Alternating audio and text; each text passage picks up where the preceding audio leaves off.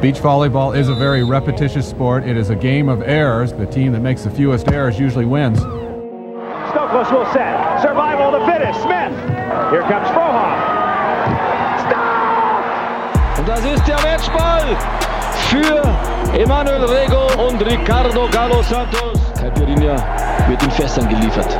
I will destroy your career in this moment. Deutschland holt Gold! Deutschland holt Gold! Thoroughly deserved title. Moin und herzlich willkommen zu einer neuen Episode von eurem Volleyball-Podcast ohne Netz und sandigen Boden. Mein Name ist Dirk Funk und heute haben wir uns wieder im schönen Köln versammelt. Und dabei dürfen natürlich nicht fehlen meine kongenialen Kollegen Alex Walkenhorst und Daniel Wernitz, der nach unserem letzten YouTube-Video, muss man ja fast sagen, wieder Teil dieses Trios ist oder immer noch? Ich weiß nicht genau, aber erstmal moin in die Runde. Moin Dirk. Er war ja eigentlich, er war ja Samstagabend, als wir die letzte Episode aufgenommen haben, theoretisch raus. Weil er ja Samstagabend verloren hatte und wir nachts aufgenommen hatten und er sich Sonntag erst durch den Tanz wieder eingekauft hatte. so muss man es ja, so muss man ja eigentlich sagen. Ja. Das muss man so sehen. Aber Ja. ich glaube, jeder, der das Video letztendlich auch gesehen hat, und ich hoffe, das sind natürlich die meisten von euch, werden auch gesehen haben, dass Daniel sich das redlich verdient hat, jetzt Absolut. wieder Teil dieses Trios zu sein. Also sensationell abgeliefert, beste Aktion des Turniers, kann man schon fast sagen. Und von daher sind wir, glaube ich, froh, dass wir ihn hier weiter an unserer Seite haben. Vielen, vielen Dank, lieber Dirk. Richtig ehrliches vielen Dank. ja, ich hatte, ich hatte ja auch das zweifelhafte Vergnügen, diesen Tanz zweimal performen zu dürfen. Weil- Ja, das lag unter anderem an Ran, das lag unter anderem auch am Genau, großen Fail wir- von einem Kameramann. Und Sagen wir, es liegt an ran. naja gut, die wollten dich auch unbedingt noch Ja, die, wollten- das Mal stimmt, sehen. das stimmt. Aber für die Qualität des Videos war es für mich sehr schön, dass, dass auch Ran dachte, das ist eine gute Idee, dass du das noch mal ein zweites Mal machst, weil ja, ich hatte da ein bisschen gepennt. Wir hatten ein leichtes Kommunikationsproblem. Daniel war am einen Ende der Haupttribüne, ich am anderen und das wäre letztendlich nicht so gut rübergekommen fürs Video. Also von daher ist gut gelaufen. Aber das war, das war ganz geil. Dirk hat sich nicht getraut, mich nochmal aufzufordern, das Ganze nochmal zu machen und den Take zu wiederholen, wegen des äh, vermeintlichen Kameradesasters. Aber war dann doch heilfroh und begeistert, als Ran gesagt hat, äh, können wir nochmal. Und ich gesagt habe, ja, können wir nochmal machen. Ich habe das erste ja auch gar nicht mitgekriegt. Das heißt, ich habe es nicht gesehen und dann wäre er eh noch weiter rausgeblieben. Er musste eh noch mal. Also unabhängig davon, dass du es mit der Kamera nicht drauf das habe ich mir nämlich schon gedacht, dass du das wahrscheinlich so auch gar nicht so richtig hättest hinnehmen wollen. Wo war der überhaupt? Ich weiß nicht, wo ich zu dem Zeitpunkt war, wenn ich ehrlich bin. Im super VIP-Zelt wieder mit den ganzen Funktionären oder was? Ja, wahrscheinlich wieder Ja. irgendwie so getan, als würde ich wichtige Gespräche führen. Das könnte sein, ja. Also ich habe es auf jeden Fall nicht mitbekommen und ich glaube, so war es am Ende gut. Also da, wer es noch nicht gesehen hat, jetzt endgültig, Daniel werden jetzt in der Mitte von 3000 Menschen das Fliegerlied tanzen, wobei ich mich immer noch darüber ärgere, dass er auf die Idee dieses Fliegerlieds gekommen ist. Ja, es war großartig. Das war Nein, das wirklich- war eigentlich doof, sag ich ganz ehrlich, weil Ja. jeder andere Tanz wäre viel, viel peinlicher geworden. Du hättest es dir natürlich, du warst ja auch der, der die Challenge ausgesprochen hat Ja. und du hättest dir das natürlich anders gewünscht, aber von Daniel, also cleverer hättest du nicht anstellen können. Nee, Hut also ab, so letztendlich, die Leute haben direkt mitgemacht, das war dann irgendwie auch, ja, das ist ein anderer Stimmungsmacher, als wenn jetzt da ein fetter Beat gekommen wäre und dann hätte einen abgezappelt auf der Tribüne, also dann hätten die Leute auf jeden Fall anders geguckt. Also ja, aber das ist auf jeden Fall der letzte Aufruf, weil wir wollen ja YouTube und Podcast auch ein kleines bisschen trennen, können wir jetzt nicht zu viel davon reden, aber klar, also jeder, der noch nicht reingeschaut hat, es lohnt sich. Das ist wirklich ein sehr schönes Video geworden. Daniel auf der Haupttribüne im Damenshirt zu das Fliegerlied tanzend ist nicht das einzige Highlight geblieben in diesem Video. Also 17 Minuten, kurzweilige, unterhaltsame 17 Minuten würde ich es mal nennen. Ja, und wenn ihr bis zum Ende guckt, seht ihr Dirk Funk nackt in der Badewanne. Das auch, ja. Ja. Das auch. Mit Shampoos. In Gesellschaft. Ja. so, das Dieses- reicht auch. Dieses Video macht betroffen. Betroffen, besoffen, ja, was auch immer. ja, was haben wir heute vor? Heute werden wir endlich aufhören zu vertrösten. Denn heute wollen wir die Jungs und Mädels wieder zurück ins Boot holen, die so eine leichte Sandallergie haben. Und da gibt es mit Sicherheit auch einige von uns. Unser Ziel ist, Growing the Game nicht nur im Beachvolleyball, sondern allgemein den Volleyballsport nach vorne zu bringen. Und da darf auch im Sommer nicht fehlen, mal wieder so ein kurzes kleines Segment, wenn es denn Grund gibt, zum Hallenvolleyball. Und den gibt es. Und Thema Nations League, das wird auf jeden Fall spannend, weil es nicht nur eine sportliche Diskussion wird, das wird heute unser großes Hauptsegment sein. Aber ich glaube, vorher wollen wir auch natürlich wie immer so ein paar News abklappern. Und da gab es natürlich auch im Beachvolleyball-Zirkus, gerade was jetzt nochmal Alex Verletzung angeht und das ganze Aftermath danach, wie es mit Svenny weitergeht, ob er jetzt spielen darf mit Joni und was da sonst noch alles passiert ist, das wollen wir jetzt noch ein bisschen aufarbeiten. Bevor es dann in der nächsten Episode, kann man ja auch nochmal teasern, dann wirklich die große WM-Episode gibt, worauf wir uns jetzt schon freuen. Ja, Und ich glaube, da macht es durchaus Sinn, dass wir, weil die nächste Episode, da sind wir uns ja schon einig, die wird mega lang, weil die Höchstwahrscheinlich, ja. höchstwahrscheinlich mega lang und dann ist es gut, dass wir die ganzen Geschehnisse im Beachvolleyball vielleicht jetzt noch kurz, ich will nicht kurz abarbeiten, das ist falsch, aber zumindest gibt es ein, zwei Themen, die, über die man meine Meinung nach sprechen sollte. Du hast gerade schon mal angekündigt, dann haben wir noch eine U21 WM, die aktuell stattfindet. Da haben wir, äh, haben wir gute Ergebnisse, da können wir ja auch nochmal drüber sprechen. Also sind so ein paar Sachen passiert. Ja, auch nochmal im Nachhinein vielleicht so ein kleines Shoutout an den guten Louis Wüst und, und seinen Partner. Oh, ja. So ein, ja. Ja. Das können wir dir doch mal direkt überlassen. Sprich doch mal nach der, nach der ganzen Kritik, die jetzt die Jungs da eingesteckt haben. Und es war ja nie an die Jungs, das war das System und es war eher im Verband, dass die beiden ja mit der Wildcard da so ein bisschen für Furore gesorgt haben. Aber Credit where credit is due. Und da ist auf jeden Fall für einen Europameistertitel bei den U18-Jährigen. Also ja, müssen wir natürlich ein Lob aussprechen. Ja, ja, ein großes. Also ohne Diskussion. Wir haben auch super viele Nachrichten gekriegt, so von wegen, ha, seht ihr, ihr basht die vorher und jetzt werden die Europameister. Ich habe, man hat denen ja, glaube ich, nie abgesprochen, dass die Volleyball spielen können. Ich durfte ja selber sogar eins ihrer vier Spiele auf der Techniker Beach Tour gegen die beiden machen und gerade der, jetzt habe ich, ich komme mit den Namen durcheinander, sorry. Louis, Louis Wüst meinst du? Du meinst Der Abwehrspieler, ne? ja, wirklich ein sehr guter Zocker für das Alter. Ich hoffe, er kriegt das physisch irgendwann, äh, also muss physisch noch ein bisschen stabiler werden in der Luft und so, damit er wirklich auch Anschluss in internationalen Top-Volleyball hinkriegt, weil er halt einfach körperlich limitiert ist und darauf kommt es am Ende in der Weltspitze nun mal an. Auf der deutschen Tour mache ich mir da gar keine Sorgen. Da werden wir über die nächsten Jahre, wenn er nicht irgendwie aufhört oder andere Sachen wichtiger findet, einen richtig guten Spieler äh, sehen, der auch vor allem Spaß macht zuzugucken. Aber die Jungs, also ich habe mir das Finale angeguckt in voller Länge, weil ich sehen wollte, wie U18 oder wie man spielen muss, um U18 Europameister zu werden. Ich muss sagen, erwachsene und starke Leistung. Also wirklich mental wie auch technisch, taktisch echt richtig genial. Also Hut ab. An der Stelle wirklich einen riesigen Glückwunsch und an alle, die uns da so ein bisschen bashen, weil wir da vorher drüber lustig Ich sage nur einen Satz dazu. Ich glaube, die Jungs sind so gefestigt und auch so spielstark, dass sie auch ohne die vier Niederlagen auf der Techniker Beach Tour bei der Europameisterschaft gut abgeschnitten hätten. Weil ich wirklich der Meinung bin, dass das gute Volleyballer sind für ihr Alter. Das So. ist natürlich die große Frage, inwiefern jetzt Ja, das da kann die, man immer nie sagen, ne? Niederlagen auf der Techniker-Tour jetzt da irgendwie einen Anteil dran hatten. Nein, ich, ich fand es ganz spannend irgendwie auch, dass wir dann so viele Nachrichten bekommen haben, auch bei Instagram, so von wegen, ja komm, jetzt mach doch mal einen Post dazu. So von wegen, als ob wir da jetzt Schiss vor hätten, uns dazu zu äußern und denen zu gratulieren, dass sie jetzt U18 Europameister werden. Was denken denn die Leute? Also nee, natürlich. Leon und Louis Meyer Wüst auf jeden Fall maximales Shoutout. Schön, dass, dass Deutschland da wieder einen Titel nach Hause gebracht hat. Oder überhaupt einen Titel mit nach Hause gebracht hat. überhaupt mal wieder einen Jugendtitel nach Ja. Hause gebracht hat bei den Männern, ja. Ähm, ist das so eine U18-Europameisterschaft eigentlich eine Qualifikation für eine Podcastaufnahme oder nicht? Boah, da guckt er direkt schon wieder. Der hat ja letztes Mal Schwierig. sich- schwierig, ne? Schwierig. Ja.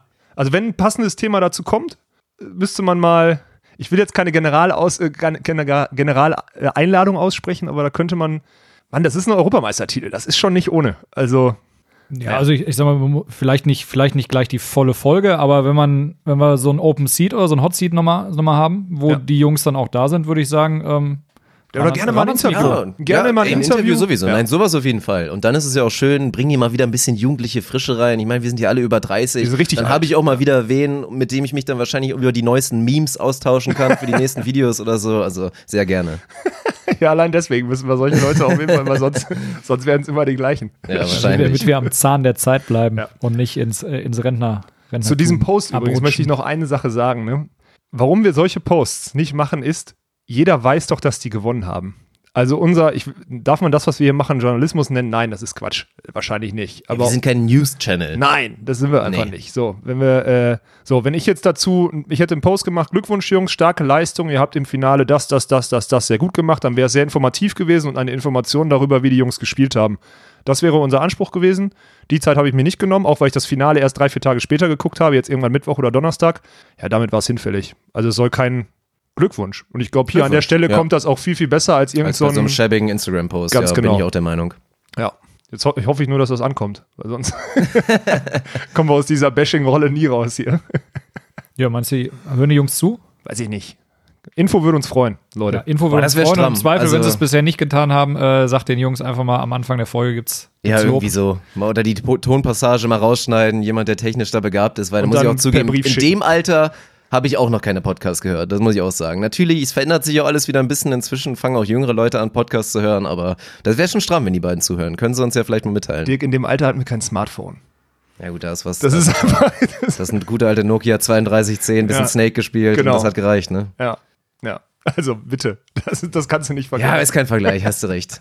Ja, dann müssen wir noch ein bisschen weitergehen und die anderen abarbeiten. ja, dann lass uns doch bei der U21 bleiben. Ja, genau. Also da erstmal, ich, ich wusste das gar nicht. Ich hatte hab diese Woche dann reingeguckt in die, in die Meldelist und habe plötzlich im Hauptfeld nur ein deutsches Team gesehen. nämlich äh, Svenja Müller mit ihrer Partnerin, mit der sie, ich meine, ich bin so schlecht mit den Namen, aber auf jeden Fall ein deutsches Damenteam überhaupt im Hauptfeld. Daniel wird die wahrscheinlich gleich reinwerfen, die Namen. Und ansonsten waren den, du meinst Svenja Müller und Sarah Schulz. Genau. Es waren die einzigen, die direkt im Hauptfeld gesetzt waren. Die anderen Teams mussten sich alle durch die Quali kämpfen, wenn ich das jetzt richtig im Kopf habe. Haben das aber Ja.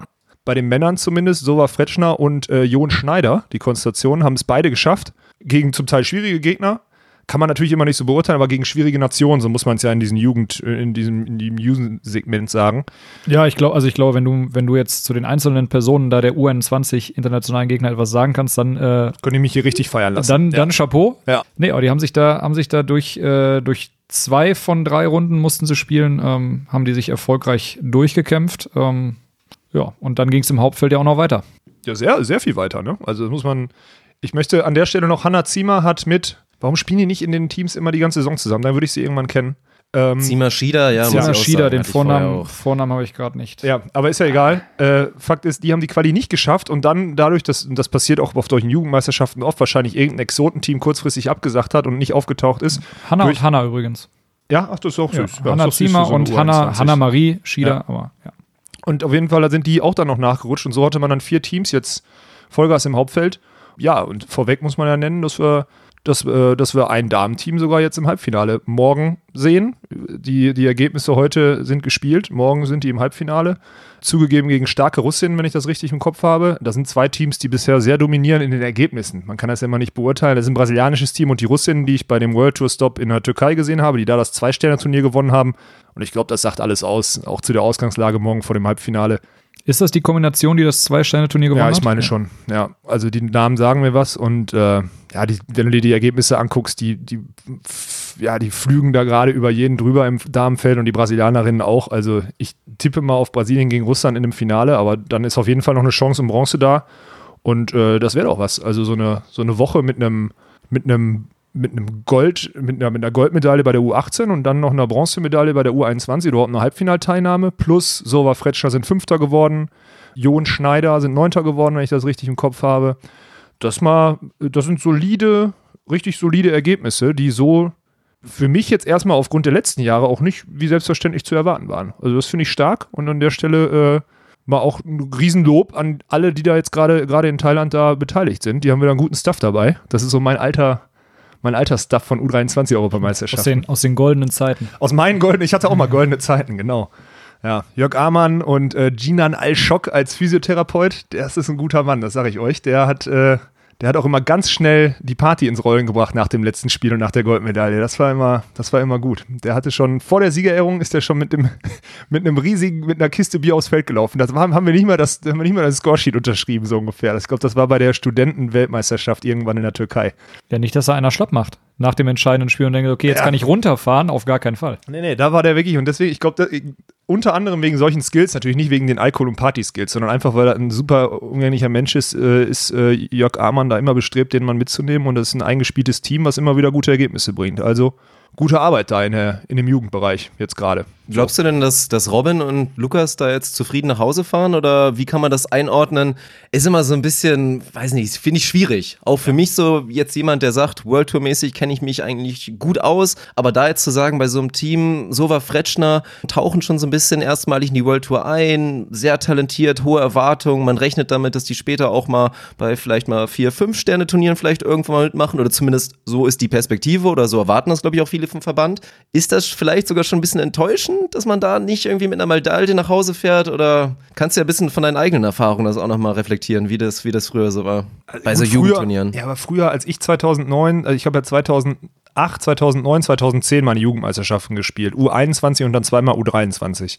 Und ich bin Vierter, Erster, Zweiter geworden damals. Aber da waren das auch Zeiten, wenn ich jetzt in meinen Jahrgängen Vierter, Erster, Zweiter wäre, dann würden alle sagen in Deutschland, boah, der Spieler schlechthin. So früher war das in dem Jahr, wo ich U23 Europameister mit Stefan Winscheid geworden bin, 2009. Da sind Stefan Köhler und Nils Rode Dritter geworden. Und äh, bei den Frauen sind damals Borger Sude interessanterweise und Grossner Büte, glaube ich, sind auch Erster und Dritter geworden. Also da hatten wir alle vier Teams im Halbfinale bei der U23, wohlgemerkt Europameisterschaft war das damals. Ja, das ist, das ist schwer zu vergleichen jetzt. Also jetzt und vor zehn Jahren kannst du nicht vergleichen, da hatte Deutschland einfach einen riesigen, riesigen äh, Entwicklungsvorsprung, weil wir halt immer früh angefangen haben und auch schon in diese Systeme gepresst wurden und dadurch waren diese Medaillen ja wie Sand am Meer, ja, um mal in unserer Sportart zu bleiben. Jetzt haben die Jungs gegen, deine Ausgangsfrage, die Jungs haben gegen Mexiko verloren und die Jungs, die kenne ich jetzt nicht.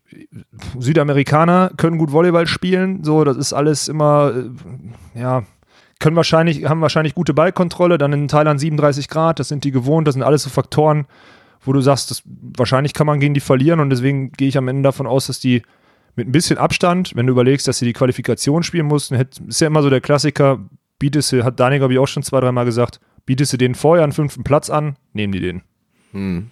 Jetzt so nach einem Viertelfinale gegen vielleicht zwei kleine Mexikaner, die einfach nur weniger Fehler gemacht haben bei Hitze, ist es dann ärgerlich, aber hey, das ist jetzt, also das Hören sagen, da würde ich mich jetzt zu weit aus dem Fenster lehnen. Ich würde tippen, fünfter, also das Gesamtergebnis liest sich für mich gut, würde mich mal interessieren. Also wenn irgendjemand auch von den, vom Staff oder so mal zuhört, ähm, der könnte gerne mal, also kann auch gerne korrigieren. Das würde mich echt interessieren. Ja. ja. Weil es ja schon eine wichtige Meisterschaft ist und U21 WM ist ja auch nicht ohne, wenn man so überlegt, wer jetzt gerade auf der World Tour dominiert. Äh, das sind Norweger, die haben auch ihre Jugendmeisterschaften gewonnen, sind innerhalb von zwei Jahren dann plötzlich auch in der Spitze bei den Herren. Das ist schon, schon zum Teil aussagekräftig. Ist die Frage, muss man jetzt eigentlich mal beobachten, wer da in den nächsten zwei, drei Jahren wirklich auf der World Tour dann zuschlägt? Ja, da bin ich sehr gespannt. Jetzt im Finale stehen da standesgemäß Brasilianer gegen Italiener, was ich auch sehr spannend finde, dass jetzt so nach der Generation Rangieri, Lupo, auch Carambula und so, dass da auf jeden Fall was nachkommt. Auch das ist ja jetzt nicht unbedingt selbstverständlich, weil der Erfolg ja auch ein bisschen ausblieb in Italien. Also mal schauen. Ja, also da sehen wir, Fakt ist, ein paar Namen lesen wir da in, in ein paar Jahren, wenn wir hier sitzen. Ja, in unserem Podcast, dann lesen wir ein paar Namen von da, das lesen wir auch dann in der, in der Weltspitze. Davon ist auszugehen. Das ist ja meistens so. Ja, ja ich, de ich denke, da werden auch Pretschner sowas zugehören. Dass wir ja, die, ja, dass wir dann lesen. Platz ist doch gut. Fünfter, so, fünfter, fünfter ja. Platz ist, ist gut. Ich glaube tatsächlich, theoretisch von deren jetzigen schon physischen Voraussetzungen könnte ich mir vorstellen, wäre da sogar mehr drin gewesen. Die werden mit Sicherheit auf so. eine Medaille geschielt haben, aber wenn sie das ja. nicht gemacht hätten, dann. Ja. Witzig, witzig, witzig war ein Kommentar, den ich irgendwo äh, in, äh, in deren Story äh, gelesen habe oder in einer Story über die beiden geschrieben habe, sag mal, ohne, ohne dritten Satz könnt ihr beiden nicht, ne?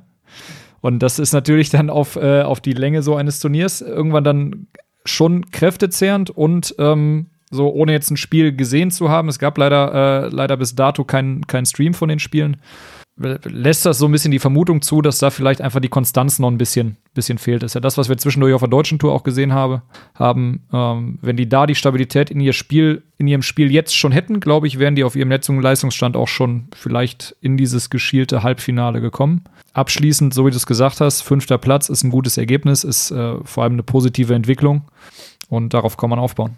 Was sagst du denn dazu? Finde ich ganz interessant, weil Lukas und Robin haben, glaube ich, bei unseren Freunden von beachvolleyball.de letztens ein Interview geführt und haben da Diese so eine Woche Aussage. Sind wieder Freunde, Dirk. Was ist denn da los? Es wechselt immer fre freund okay. freundlich hin und her.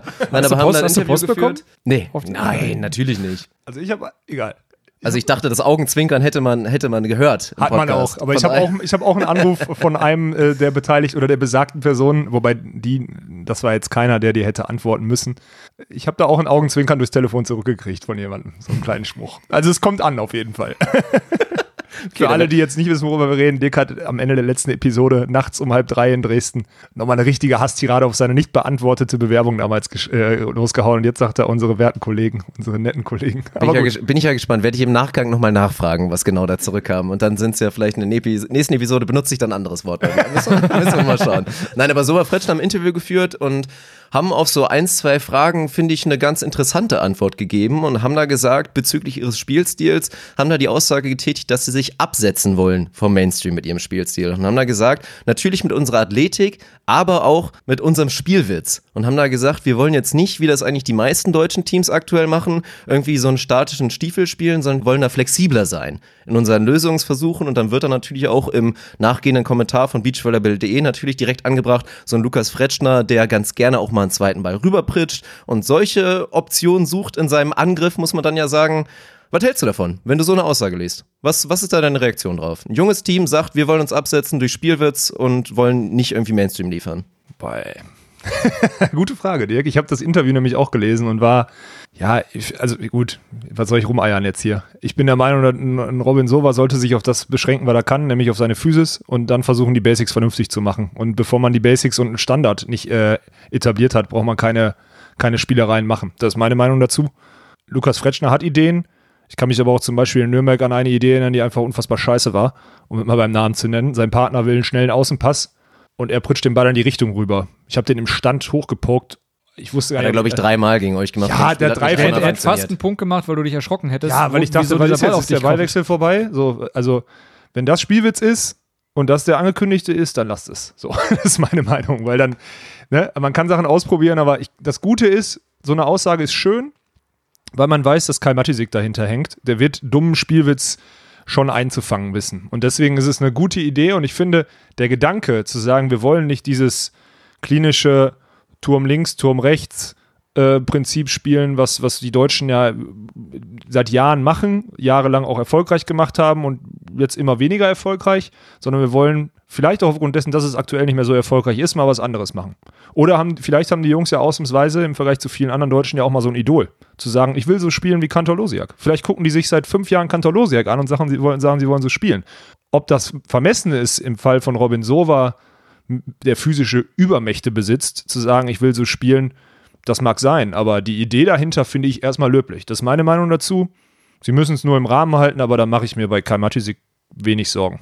Nee, ist witzig, dass du es ansprichst. Ich hatte genau den, den gleichen Gedanken, dass, äh, also, wo das, wo das Ganze tatsächlich herkommt.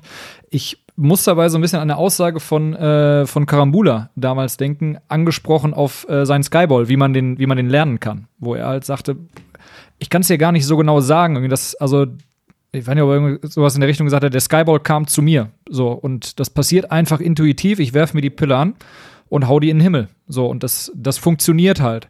Und ich glaube, mit dem, mit dem Spielwitz und diesem drauf loszocken, ich glaube, das kommt auch ein bisschen zu dem Spieler, beziehungsweise es kommt automatisch. Entweder du hast das in dir, dass dieses Zocken dir leicht fällt, dass du automatisch so die Ideen hast und dann auch die richtigen Ideen hast, ähm, in dem Moment das Ganze zu erzwingen und zu sagen, so, ich habe jetzt, ich habe jetzt Spielwitz, ich habe einfach die, die Übersicht und guck mal hier, leg mal da einen Ball links oder rechts ab oder pritsch einen dann mal kurz in eine freie Ecke, weil ich, äh, weil ich die Zeit und die Ruhe habe, das zu sehen. Schwierig. Ich glaube dann, also je nachdem muss man halt gucken, dass man einen Mittelweg findet, dass man sich von dem statischen Spiel löst und Varianten reinbringt. Aber man muss eben gucken, dass das Ganze dann nicht zu einem, äh, zu einem, äh, ja, zu einem wilden Try and Error wird. Try and Error ist ein schönes, schöner Begriff dafür, ja. Ja, ja das ist es. Das finde Ja, also ich, ich finde auch, das ist immer so eine Sache. Ich liebe das ja auch. Ich bin ein riesen Karambula-Fan. Ich liebe auch Kantor Losiak und ich finde es schön anzusehen. Ich mache das auch selber gerne oder versuche das auch mit meinem Partner so ein bisschen zu replizieren mit auch so schnellen Schusspässen und ein bisschen vorne Meter, hinten Meter und so. Liegt aber auch daran, wenn man halt eine gewisse Körpergröße hat und eben nicht Turmbälle einfach nur bekommen kann und die hochprozentig verwertet, muss man im Zweifel auch mal ein bisschen kreativ werden und das ist dann wieder was anderes. Ein Karambula ist aufgrund seiner physischen Fertigkeiten ein bisschen darauf angewiesen, das zu machen. Der wäre nicht annähernd so gut, wenn der regulären Beachvolleyball spielen würde. Das ist völlig klar. Aber im Umkehrschluss, man muss verdammt gut und verdammt spielfähig sein, um das konstant auf hohem Niveau zu machen. Nämlich mit Spielwitz ständig zu agieren und immer spontane Lösungen zu finden. Denn das ist wirklich nicht leicht. Und deswegen machen es auch die allerwenigsten, selbst in der Weltspitze. Ja, deswegen ja, bin ich gespannt, wie es weitergeht. Also so einem Lukas traue ich das natürlich auch voll zu. Der besitzt für mich da auch die technischen Fertigkeiten, dass ich mir das absolut vorstellen kann.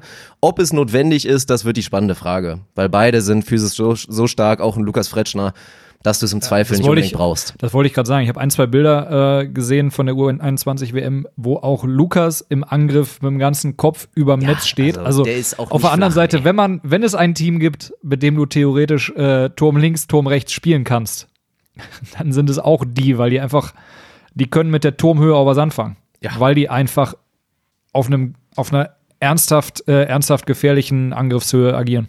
Ja, aber wenn sie mit der Angriffshöhe noch äh, uns Unspielwitz agieren, ist es noch geiler. Also so ein, Das Ziel stimmt. zu, Wenn du das kombinieren kannst, so ein Ziel zu haben, ist gut.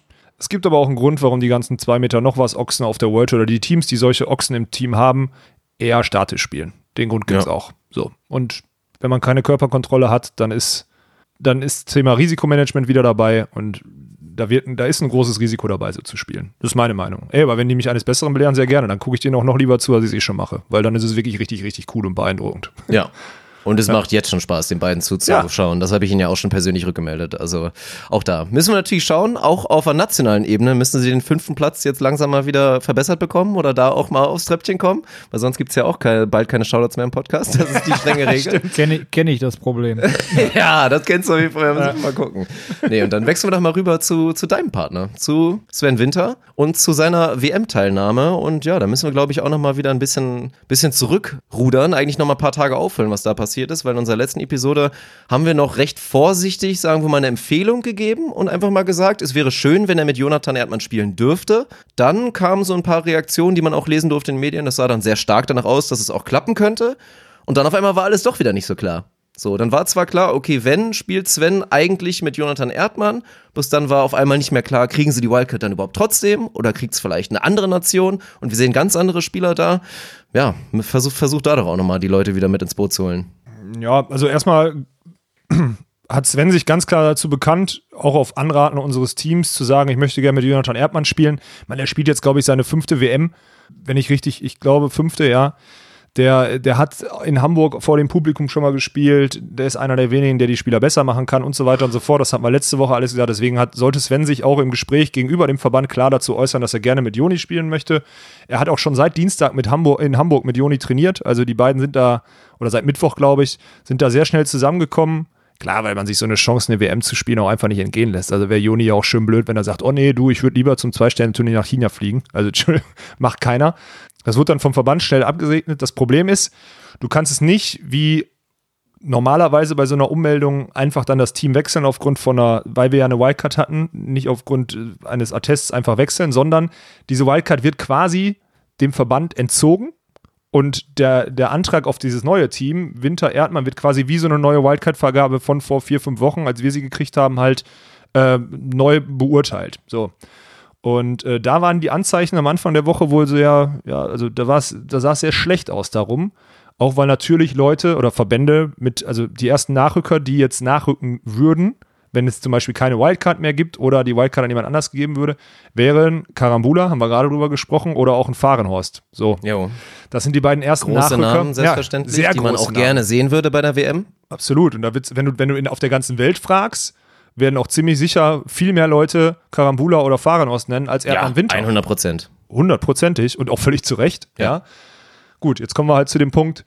Dann hat noch Sport 1 zugesagt. Ich habe auch diese Woche erfahren, diese Woche waren viele schöne Informationen für mich. Nicht nur, dass ich nicht spielen darf, sondern auch, dass ich zum Beispiel Sport 1 überträgt ja die WM. Äh, und ich hätte das erste Live-Spiel auf dem Center Court von Sport 1 sonntags gegen Moisurum gehabt.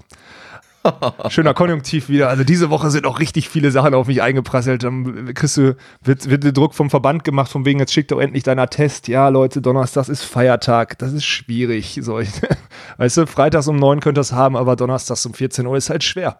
Ja, und solche Sachen sind da passiert. Aber gut, ich will mich darüber gar nicht beschweren. Am Ende klang es so, als wäre es, wäre da schon gewisser politischer Druck auf die FAWB eingeprasselt warum denn jetzt Deutschland mit dieser Wildcard machen kann, was sie möchte. Und ja gut, wenn man jetzt an so politische Sportverbände denkt oder politische Entscheidungen in so Sportentscheideretagen denkt, ja, die nächste WM ist in Italien, der erste Nachrücker ist ein Outstanding-Spieler auf der World Tour. Da wird schon mal ziemlich sicher ein Italiener mal die Nummer von äh, in Lausanne angerufen haben und gesagt haben, ey, wenn die da jetzt noch irgendein wildes Zeug machen mit der Wildcard, dann lass doch bitte den Karambula spielen. So, völlig verständlich meiner Meinung nach. Und dann sitzt da eine FAW und denkt, okay, jetzt steigt uns gerade einer der wichtigsten, Welt, äh, wichtigsten nationalen Verbände aufs Dach, nämlich Italien, die sollen unsere nächste WM ausrichten. Und dann entsteht so ein Druck. Das Schöne ist, muss man einfach so sagen, und da sage ich ganz bewusst das Schöne, und da werden wir wahrscheinlich in der WM-Episode nochmal drauf kommen, äh, dass wohl ein paar Afrikaner Visa-Probleme haben. Und jetzt schon absehbar ist, dass sie nicht aufschlagen werden bei der WM. Ein, zwei, ja. Also da werden noch ein paar Plätze frei. Ja, Vielleicht. vielleicht ein, zwei Plätze frei, genau.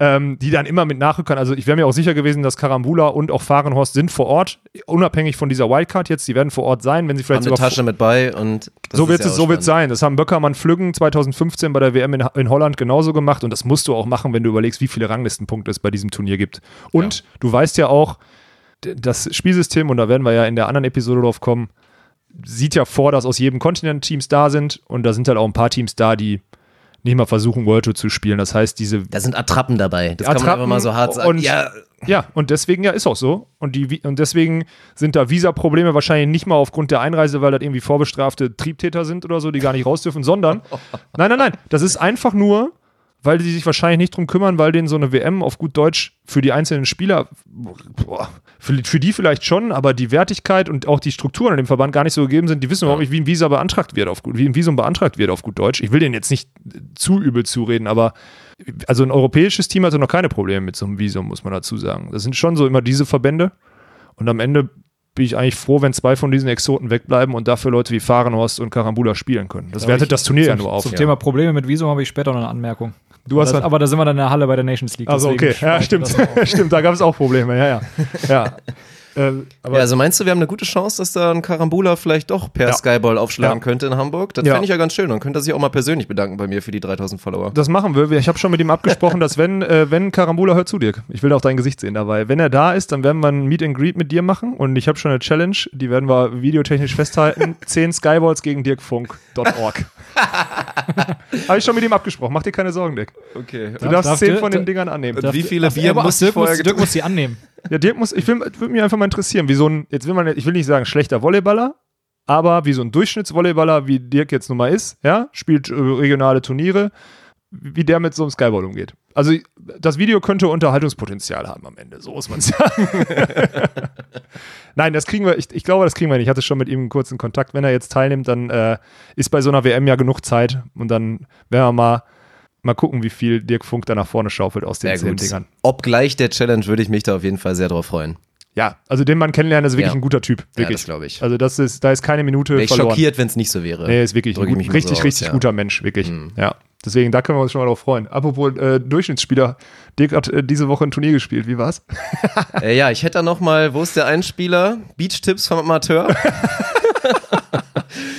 Weil, ja, ich sitze hier am Samstag jetzt gerade und am Donnerstag war ich in Anführungsstrichen aktiv. Und ja, sagen wir mal so, es ist vielleicht nicht die beste Idee, wenn du komplett unfit, viel zu spät in die Saison startest, dann vor dem Turnier natürlich vollkommen übermotiviert jeden Tag trainierst, so vier, fünf Tage, jeden Tag davor komplett ballern, auch mit Spielen, mit Sätze spielen, mit allem, mit nur voll rausspringen und irgend sowas. Auch voll rausspringen, in Anführungsstrichen natürlich. und dann fährst du da am Donnerstag, klingelt der Wecker um 6.30 Uhr, du stehst auf, Ne, du stehst nicht auf. Du machst erstmal die Augen auf und denkst dir so, Alter, was sind das hier für Lebensentscheidungen? So, was mache ich hier gerade in meinem Leben? Das wäre jetzt so ein Tag, wo ich mir wirklich mal so einen richtig schönen Tag machen könnte und alles, aber nee, 6.30 Uhr klingt der Wecker, dann quäle ich mich da irgendwie raus, dann wird da nach Marl gefahren, die, die eine Stunde 35, weil überall Baustellen sind auf der Strecke. So. Ja, das ist so. Also da kannst du auch nicht schneller fahren, Daniel, weil da sind ganz viele Baustellen. Nee, und dann, dann schlägst du da auf, es regnet auch noch morgens und dann erstes Spiel morgens und beide Oberschenkel sind wirklich, also dichter könnten sie nicht sein. Alles macht zu, Aufwärmen ist wirklich relativ, weil du kriegst diesen, diesen Beton da einfach nicht mehr raus und dann spielst du das erste Spiel, verlierst irgendwie knapp, bist direkt in der Loserrunde, weißt, okay, um da jetzt ein halbwegs respektables Ergebnis zu erzielen, müsste ich jetzt noch fünf Spiele machen, was für mich physisch nicht möglich gewesen wäre. Ich wusste an diesem Tag, ich kann maximal vier Spiele machen. Maximal. Danach hast, müsste ich aber, du hast, aufgeben. aber du hast dann doch zumindest das Glück gehabt, dass du gegen den Letztgesetzten gespielt hast. Wäre das nicht eigentlich von Vorteil dann gewesen? ja, theoretisch schon. Ich habe die Ergebnisse, ich habe die Ergebnisse mal kurz aufgemacht. Wir wollen ja nicht auf die einzelnen Ergebnisse Nein, bitte nicht, bitte nicht. Gibt nicht so viele, macht dir keinen Kopf. Ja, nee, letztendlich sind es nur zwei Spiele geworden. Zweites Spiel natürlich auch noch in drei Sätzen, was auch wieder Gift war, weil das hat dann theoretisch ein weiterer Satz, hat mir ein komplettes Spiel genommen. Also selbst wenn wir den dritten Satz in, in Spiel 2 gewonnen hätten, dann wäre danach nur noch ein Spiel maximal möglich gewesen. Ja, das, das, war das, das war das Problem. Also das ist mein Beach-Tipp vom Amateur. Überlegt euch immer gut, ob ihr so ein Turnier wirklich melden wollt. Das hat Alex ja auch schon mal gesagt als Beach-Tipp von Profi, dass man nicht bei jedem Wetter da wirklich ähm, mit 9 Grad und Regen von der Seite da jetzt unbedingt zum B-Turnier nach Paderborn fahren muss. Das gleiche denke ich mir jetzt im Nachhinein auch von so einem A-Turnier mal. Aber ja, ich bin ein bisschen enttäuscht und ich muss auch dazugeben, es war wieder alles dabei, ne? Weil wer, wer mich kennt und denjenigen, mit dem ich da spiele, da war in Spiel 2 auch wieder, wir schreien uns gegenseitig am Feld an. Also ich habe richtig Werbung gemacht für, für unser Projekt hier. Ey, Leute, an alle da draußen und das hat dir, ich kann gerade nicht, das ist so witzig, wie du das erzählt. Ihr müsstet das sehen, wie der hier sitzt auch. Das ist so geil, wie der das erzählt. Die, ich, es haben ja wohl ein paar Leute, kennen dich ja da mittlerweile auch auf diesen Turnieren und da gibt's Feedback. Wenn solche Sachen passieren von Dirk Funk, nehmt das auf und lasst es Daniel und mir zukommen. Das wird dann gewinnbringend gegen ihn verwendet. Das ist ganz wichtig, dass das an die Öffentlichkeit kommt, wirklich. Also an alle da draußen, die Dirk Funk in so einer Situation erleben, holt das Handy raus und filmt diesen Mann dabei. Ich will das erleben, ich will das sehen, bitte.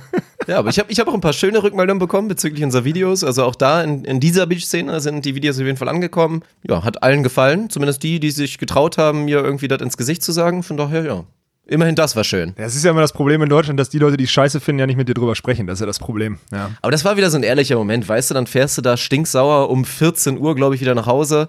So, wirklich, 14 Uhr sitzt da im Auto mit demjenigen, mit dem du dich vor einer Stunde noch angeschrien hast und dann so schön getrennte Wege gehen.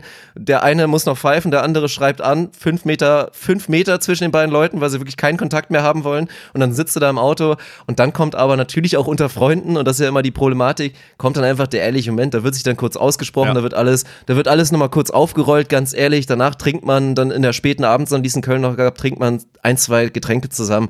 Und dann war es letztendlich auch wieder eine runde Sache, von der man profitiert und da, woran man auch wieder wächst. Also da auch wieder kurz der ernsthafte Tipp. Nach so einem Scheiß und auch wenn da wieder einer sauer ist, nehmt euch nicht diese Ego-Nummer raus, das irgendwie zu vertagen und da dann irgendwie auch so feige zu sein, sowas da nicht anzusprechen. Wenn das eine Person ist, die euch im Herzen liegt, dann habt die Eier und habt den Mut, dann sowas einfach mal direkt einfach zu konfrontieren und anzusprechen. Also wenn du das nicht machst, das ist einfach ein Riesenfehler. Hatten wir doch schon mal, ne? In dieser Dr. Sommer-Folge haben wir doch genau so.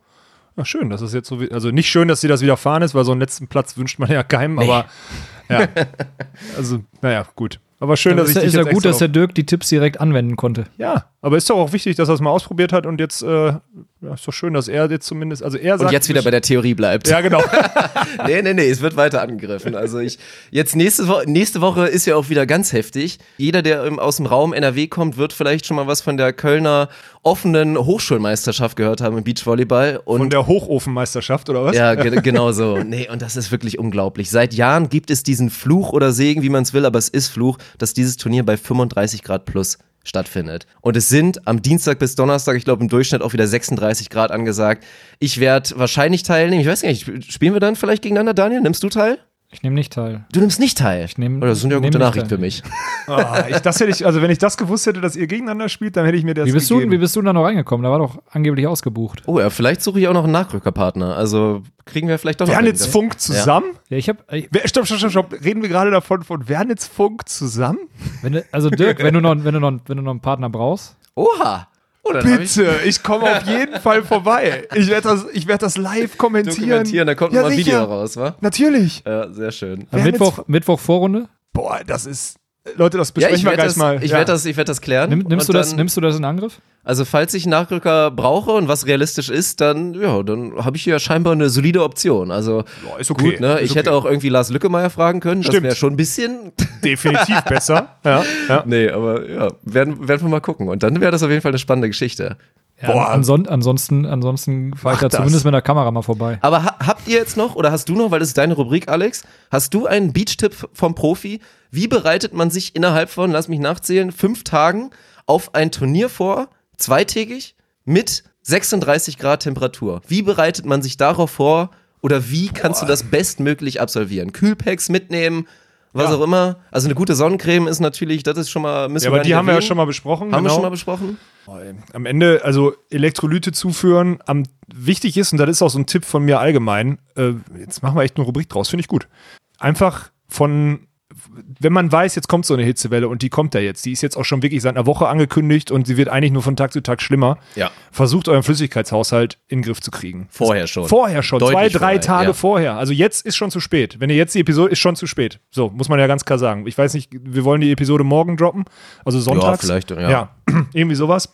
Und so ein Suff am Dienstagabend irgendwie Ronburg-Köln sollte man sich dann vielleicht auch nicht Das gönnen. sowieso, aber halt Ron Ronburg, Köln würde ich jetzt So, vielleicht unabhängig eh von dem nicht gönnen. Turnier mal in Frage stellen. Ja, sollte man sich eh nicht gönnen. Das, das müsst ihr, das ist so ein erster Tipp. Da geht es einfach nur darum, euer Körper schwitzt viel mehr, also braucht er auch mehr Flüssigkeit. So, das ist erstmal das eine. Und dann aber nicht nur stumpfes Wasser trinken, sondern versucht das irgendwie mit Elektrolyten anzureichern. Und da gibt es selbst die einfachsten Präparate, äh, in, beim, beim DM oder im Drogeriemarkt oder so. Oder der Klassiker, was, was ich immer nehme, zum Beispiel in Malaysia, Elotrans, ist eigentlich ein, ein Präparat für Durchfall. Ja? Äh, Okay. ist, ist aber äh, von Elektrolyten einfach sehr reichhaltig. Und äh, nehme ich zum Beispiel auf, jetzt hatte ich in Malaysia zum Beispiel dabei, eine 20er-Packung. Das Witzige ist, wenn, das ist auch witzig, wenn du es in der Apotheke kaufst, dann kriegst du immer äh, Hilfen. So. Also nach jedem Mal, wo sie. Kriegst du noch eine Packung feuchtes Toilettenpapier dazu? Ja, genau, ja, so in die Richtung. Also die, die versuchen immer dir dann zu erklären, also nach jedem Mal, wo sie, ähm, dann nehmen sie einfach eine Tüte und ich denke, ja, ja, ich nehme das für den Sport, komm, gib her das Zeug. Also es ist, aber, Aber die, die Erklärung ist mir, ich habe mir in Dresden, äh, da war es ja auch so, also in Dresden habe ich auch eine Packung geholt, die Erklärung ist, ist da ausgeblieben. ja? Ja, da hat man mir kurz, glaube ich, irgendwie einen Tipp mit wie viel Wasser ich da ein Tütchen Ja, nehmen okay. soll, aber äh, ohne, ohne Kontext. Aber das, das, ist ein, das ist ein Tipp und ähm, ja, füllt eure Speicher auf, ne? Ja. Füllt eure Speicher am Tag davor auf. Ich hatte diese Woche auch wieder zwei, zwei Fragen. Das häuft sich in letzter Zeit auch massiv bei mir auf Instagram zu Ernährung und so. Da muss ich mir echt mal, vielleicht mal gucken, ob wir das irgendwie mal in unserem Video-Channel oder so reinbauen können. Das können wir echt mal überlegen für die Zukunft. Haut euch langkettige Kohlenhydrate rein und füllt eure Reserven aus. Weil so ein Turnier ist ja, und das spricht Dirk ja gerade an, es ist ja auch meistens mit fünf, sechs Spielen verbunden. Ist ja nicht nur ein, zwei Spiele, so wie es international ist, sondern es sind halt fünf, sechs Spiele am Tag oder weiß nicht, wie viele es sind. Zumindest am Finaltag könnte Ja. das so laufen, ja. Wobei das geht, es ist ja, ein, also es wird ja ein Single-Out gespielt. Ja, aber das ist ja jetzt erstmal. Dadurch, dadurch, Fakt ist, aber ja. bei einem 40-Grad-Turnier Flüssigkeitshaushalt, Elektrolyte in die Flüssigkeit rein, egal was. Ja, und viel hilft viel, weil im Worst Case scheidet ihr da wieder aus, es ist egal. Naja. Ja. Aber es finde ich auch spannend, wirklich, weil da so ein, zwei Mythen immer noch selbst unter Sportlern einfach so aktiv ist. Also gerade was du ansprichst, Speicher voll machen. Viele machen für mich den Fehler, hauen sich dann einfach am Turniertag viel zu viel an Essen rein das und denken ist- dann, sie am müssen Turniertag ist schon noch, zu spät. Ja, das Ja. ist viel zu spät. Ja. Da kannst du nur noch irgendwie natürlich ein bisschen was auch mit was zuckrigen oder so, aber was leicht ist, was den Magen jetzt nicht zu voll macht, da kannst du nachbessern. Aber wenn du da das Gefühl hast, oh, ich habe jetzt ein Hungergefühl gerade am Turniertag, dann hast du schon vorher was falsch Ja. gemacht. Natürlich größter Schwachsinn auch mit Magnesium nachbessern akut. das sollte eigentlich inzwischen jeder wissen, dass das nicht funktioniert. Ja. So, oh, ich bin kurz davor zu krampfen, hat jemand eine Magnesium dabei? völliger das Quatsch. funktioniert halt einfach nicht. Also am Turniertag, wenn du jetzt nicht so höchst professionelle Möglichkeiten hast, schwöre ich tatsächlich, gibt's auch äh, überall beim Discounter so Zuckerpulver mit Geschmack in Kombination einfach mit Salz. Salz und Zucker Ja. ist quasi für mich wie Kokain beim Sport Ja. und das bringt einen wirklich nach vorne. Also das hat mir schon einige Turniertage, die dann mal ein bisschen länger gingen als letzter Platz, haben mir wirklich schon den Tag gerettet bei schlimmen Temperaturen. Macht's wie Dirk Funk, macht Kokain für Beachvolleyball. Ja, müssen wir jetzt Sorge haben, dass, dass Dirk tatsächlich auf Erfahrungswerte von Kokain beim Sport zurückgreifen kann? Kein Kommentar. ja. Ja, aber das war doch schön. Von daher haben wir jetzt auch mal wieder eine Rubrik gehabt hier. Und ich werde jetzt einfach mal, um das Ding abzubinden, weil wir den Einspieler schon so lange nicht mehr gehört haben, werde ich den jetzt einfach nochmal am Ende liefern. Also das waren die Beach-Tipps vom Profi und auch vom Amateur. Ich meine, was man in seinen Körper reintut, das kommt auch irgendwann äh, als Leistung wieder raus. Was kennen wir beim Namen? Das ist scheiße. Beach-Tipps vom Profi mit Alex Walkenhorst. Ja, herrlich. Das freut mich persönlich besonders. Und mich freut es noch mehr, dass wir sogar später noch eine Rubrik haben. Denn heute werden wir es endlich mal wieder schaffen, eine meiner Lieblingsrubriken, nämlich die großen drei, zu definieren. Da haben wir uns was Schönes rausgesucht. Vorschlag von Alex Walkenhorst, Gym-Fails. Also irgendwelche Sachen, die man im Fitnessstudio nicht machen sollte oder die schon mal passiert sind und die man ja schön in Erinnerung behalten hat. Da werden wir später unsere großen drei Erfahrungen oder allgemeinen Meinungen dazu definieren.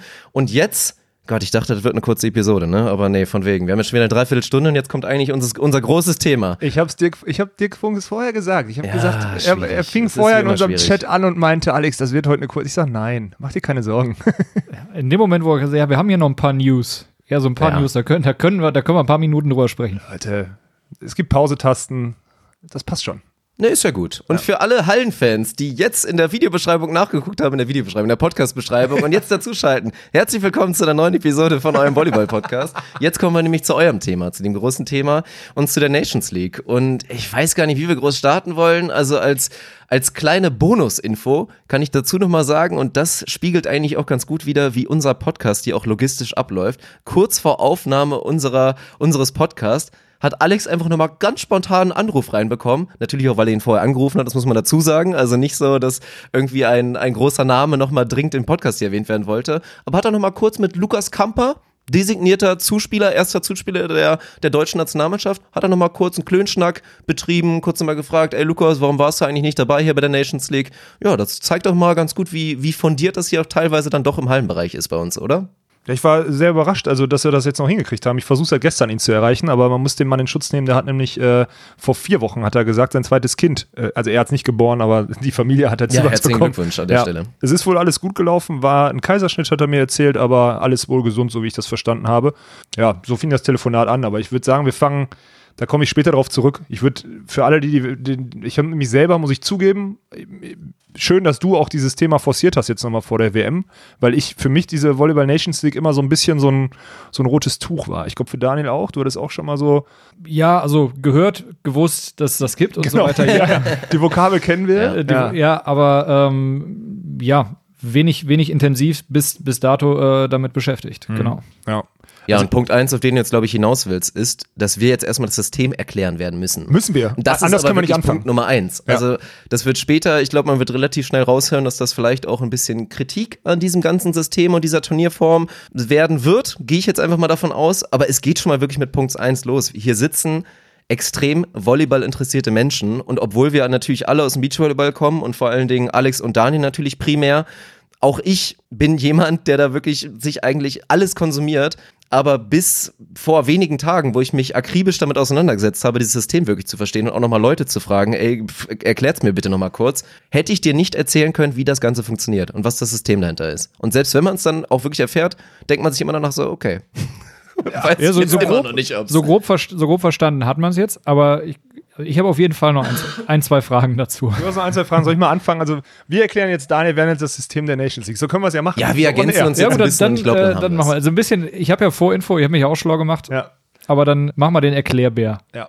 Also, insgesamt nehmen 16 Teams teil. Dirk, du unterbrichst mich, wenn ich, äh, ja? Genau so, ja. Zwölf sind da Kernteams und vier sind solche sogenannte Herausforderer. Wie diese sich zusammensetzen, habe ich zum Beispiel nicht rausgefunden. Fakt ist, es sind 16 Teams, die teilnehmen pro Geschlecht. Und diese Nations League geht insgesamt über fünf Wochen plus Finale. Ne? Und in diesen fünf Wochen wird, finden jeweils an vier verschiedenen Orten auf der Welt, damit die 16 Teams auch alle im Einsatz sind, Vierergruppen statt, ähm, die jeder gegen jeden einmal spielen. So, auf gut An Deutsch drei Tagen. an drei Tagen. Das heißt, man hat in fünf Wochen, wobei jedes, jede Nation auch einmal Ausrichter ist in diesen fünf Ja. Wochen. Ganz wichtig. Man hat in diesen fünf Wochen, äh, ja, vielleicht fünf verschiedene Kontinente mit jeweils drei Spielen. Punkt. So, also 15 Spiele in fünf Wochen an, auf vielleicht fünf verschiedenen Kontinenten. So, das ist erstmal das System. Und die ersten fünf nach diesen 15 Spielen, da gibt es eine Gesamttabelle, ziehen ins Finale ein, plus der Ausrichter, die dann in zwei Dreiergruppen und Halbfinals dann den Volleyball Nations League Champion ausspielen. So, das ist das System. Wenn mich jetzt keiner unterbrochen hat, gehe ich davon aus, dass ich es richtig verstanden habe und mache mir schon mal direkt so einen Haken. ins So, so, da, bis da kannst du ja einen Haken ins. Hausaufgabenheft machen, genau. Lehne ich mich erstmal zurück. Ja, also man muss, man muss, glaube ich, auch nochmal primär wirklich sagen, die Nations League, das ist jetzt eine ganz neue Nummer und ich fand sie auch schon mal interessant. Als kleines Zitat, 2018 eingeführt worden, die Nations League, und ist quasi so ein bisschen der Nachfolger. Im Damenbereich gab es immer den, den Grand Prix und bei den Männern gab es dann die World League. Und um da erstmal richtige Feststellung vom, von der FIVB wirklich zu sagen, das ist ja eigentlich schon mal Schwachsinn, dass man das trennt von Geschlechtern. Wir hauen das jetzt mal unter ein Dach und nennen das Ganze einfach Nations League. Also das war erstmal schon mal gut, aber jeder, der sich vorher auch, glaube ich, schon mal mit der World League und dem Grand Prix beschäftigt hat, wird auch da verstanden haben, das Ganze war im Zweifel eher noch komplizierter und hat sich vor allen Dingen auch alle paar Jahre immer wieder geändert. So, jetzt wurde das Ding 2018 irgendwie neu gebrandet und das ist auch so ein Ding. Also da wird jetzt ganz modern, soll da Werbung gemacht werden für, für Volleyball und Zitat, Ziel ist es mit der Volleyball Nations League einen Volleyball-Wettkampf oder Volleyball-Wettkämpfe zu revolutionieren und damit auch automatisch zu einem der wichtigsten Turniere in FIVB-Historie zu machen, die Nations League. Das ist die Aussage und Volleyball auf eine Art und Weise zu präsentieren, wie es es noch niemals zuvor der Fall war. Also das ist schon mal eine stabile Ansage, Ich habe genau mit da, der ich wir uns später etwas, auseinandersetzen werden etwas müssen. anderer Wortlaute, genau das äh, gleiche Zitat von Ari Grasser ähm, habe ich, hab ich mir auch rausgeschrieben, weil das, äh, ja, das ist erstmal ein sehr, sehr, sehr, sehr starkes Zitat und schreibt diesem Wettbewerb äh, sehr, sehr viel, äh, sehr viel Bedeutung zu, die er haben kann, haben Keinen soll. Teilnehmender bestätigt, ne? So, wenn du so willst. Genau, und die, also und die, und die Warmin, also wenn, wenn da steht, die, die Volleyball Nations League ist der wichtigste Wettbewerb in der FIVB-Geschichte. Da würde ich jetzt erstmal ein Fragezeichen hintersetzen. Also Gut, es- wenn jetzt, ein, es- wenn jetzt aber wenn jetzt, ein- wenn jetzt ein Präsident sagt, es ist der wichtigste Wettkampf, kann es auch immer noch sein, dass es, dass sie vielleicht die größte Antrittsprämie dadurch in die eigenen Kassen spielen und dadurch mit irgendeiner Korruption oder so. Also da, vielleicht ist es dahingehend der wichtigste Wettkampf. Also das weiß man nicht. Er weiß nicht, ob das der sportlich oder vom Prestige wichtigste Wettkampf ist, sondern Ja, dann- vielleicht auch also, einfach nur finanziell Dann wäre es natürlich nicht sehr weitsichtig, dieses Zita also diese Aussage dann rauszuhauen, weil man natürlich irgendwann vielleicht mal danach gefragt wird, in, also in welcher Form denn wichtig.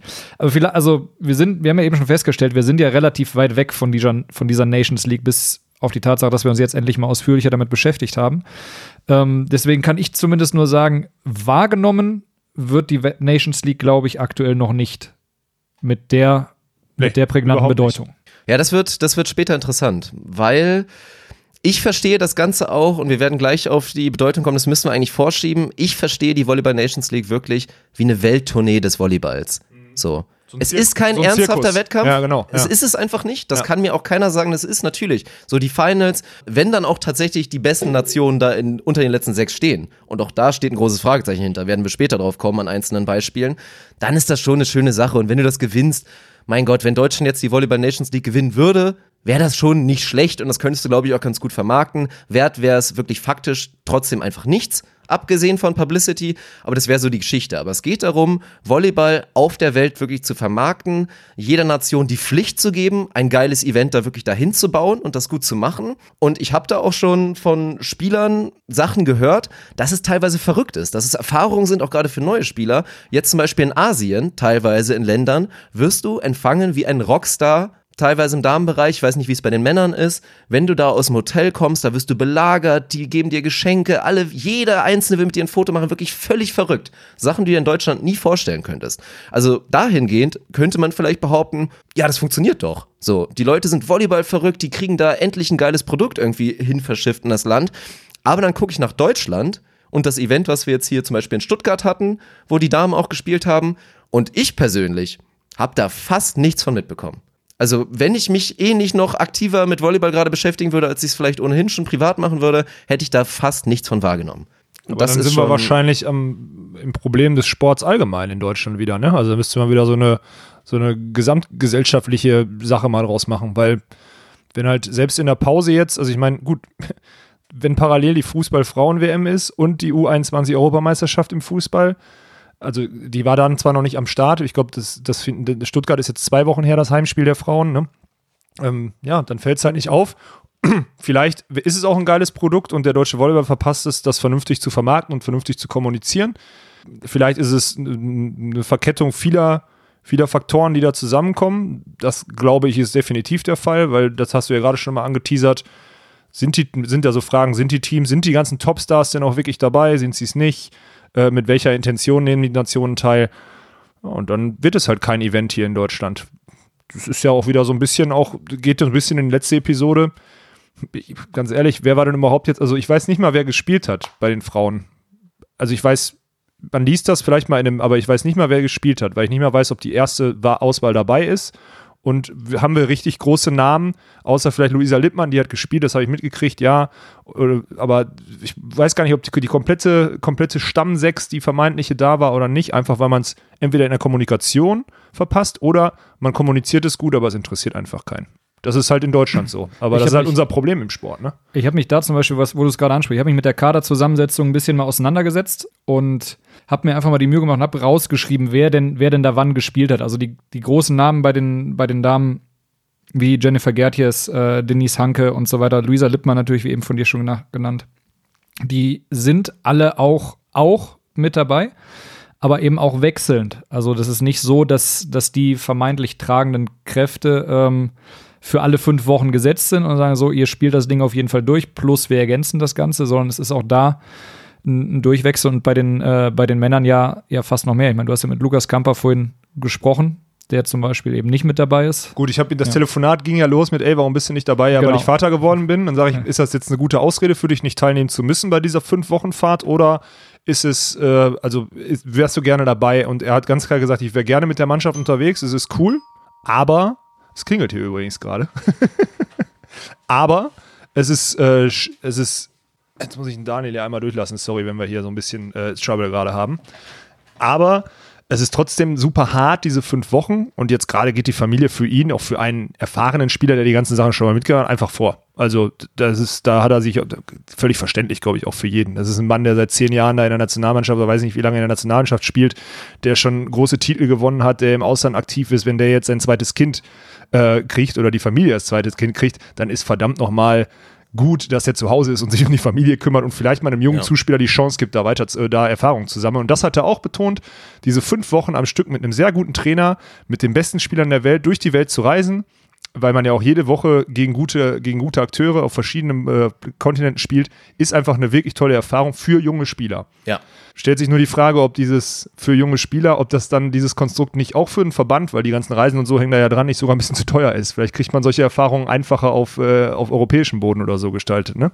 Das ist halt die Frage. Ja, das, das ist die große Frage. Also für junge Spieler, natürlich auch für neue Spieler, weil das Ganze ist ja auch, ich meine, du hast mit Thomas mal gesprochen, ich habe auch mit Thomas Kotschan ge gesprochen, der jetzt zum ersten Mal Deutschland vertreten durfte. Und der brennt wie Sau. Ne? Und natürlich, ja. der, für den ist das erstmal eine Riesenerfahrung, der ist da auch stolz drauf und der hat auch genauso rückgemeldet, wie du es jetzt gerade gesagt hast. Das ist jetzt gerade vom Niveau auch für ihn nochmal augenöffnend wirklich da das alles mitzunehmen und erstmal dieses Trainingsniveau zu haben. Natürlich. Und dann auch je nachdem, gegen welche Nation du spielst und welche Tops das dann da wirklich auflaufen, ist das nochmal ein anderes Niveau. Und als Wettkämpfer das zu erleben, ist, ist sehr wertvoll. Und an sich, und so wird es ja auch vermarktet, ist dieses System wertvoll, um sich unter kompletten Wettkampfbedingungen auf zum Beispiel das nächste Event Qualifikation für die Olympischen Spiele vorzubereiten. Dafür ist es Gold wert. Aber es ist logistisch eigentlich kaum machbar und es ist auch von Pensum eines Athleten meiner Meinung nach eigentlich kaum machbar, diese fünf Wochen ohne wirklichen Gegenwert und ohne wirkliche Wichtigkeit so durchzuziehen. Und deswegen finde ich es auch sehr interessant, Thema Geld und wie viel da wirklich fließt.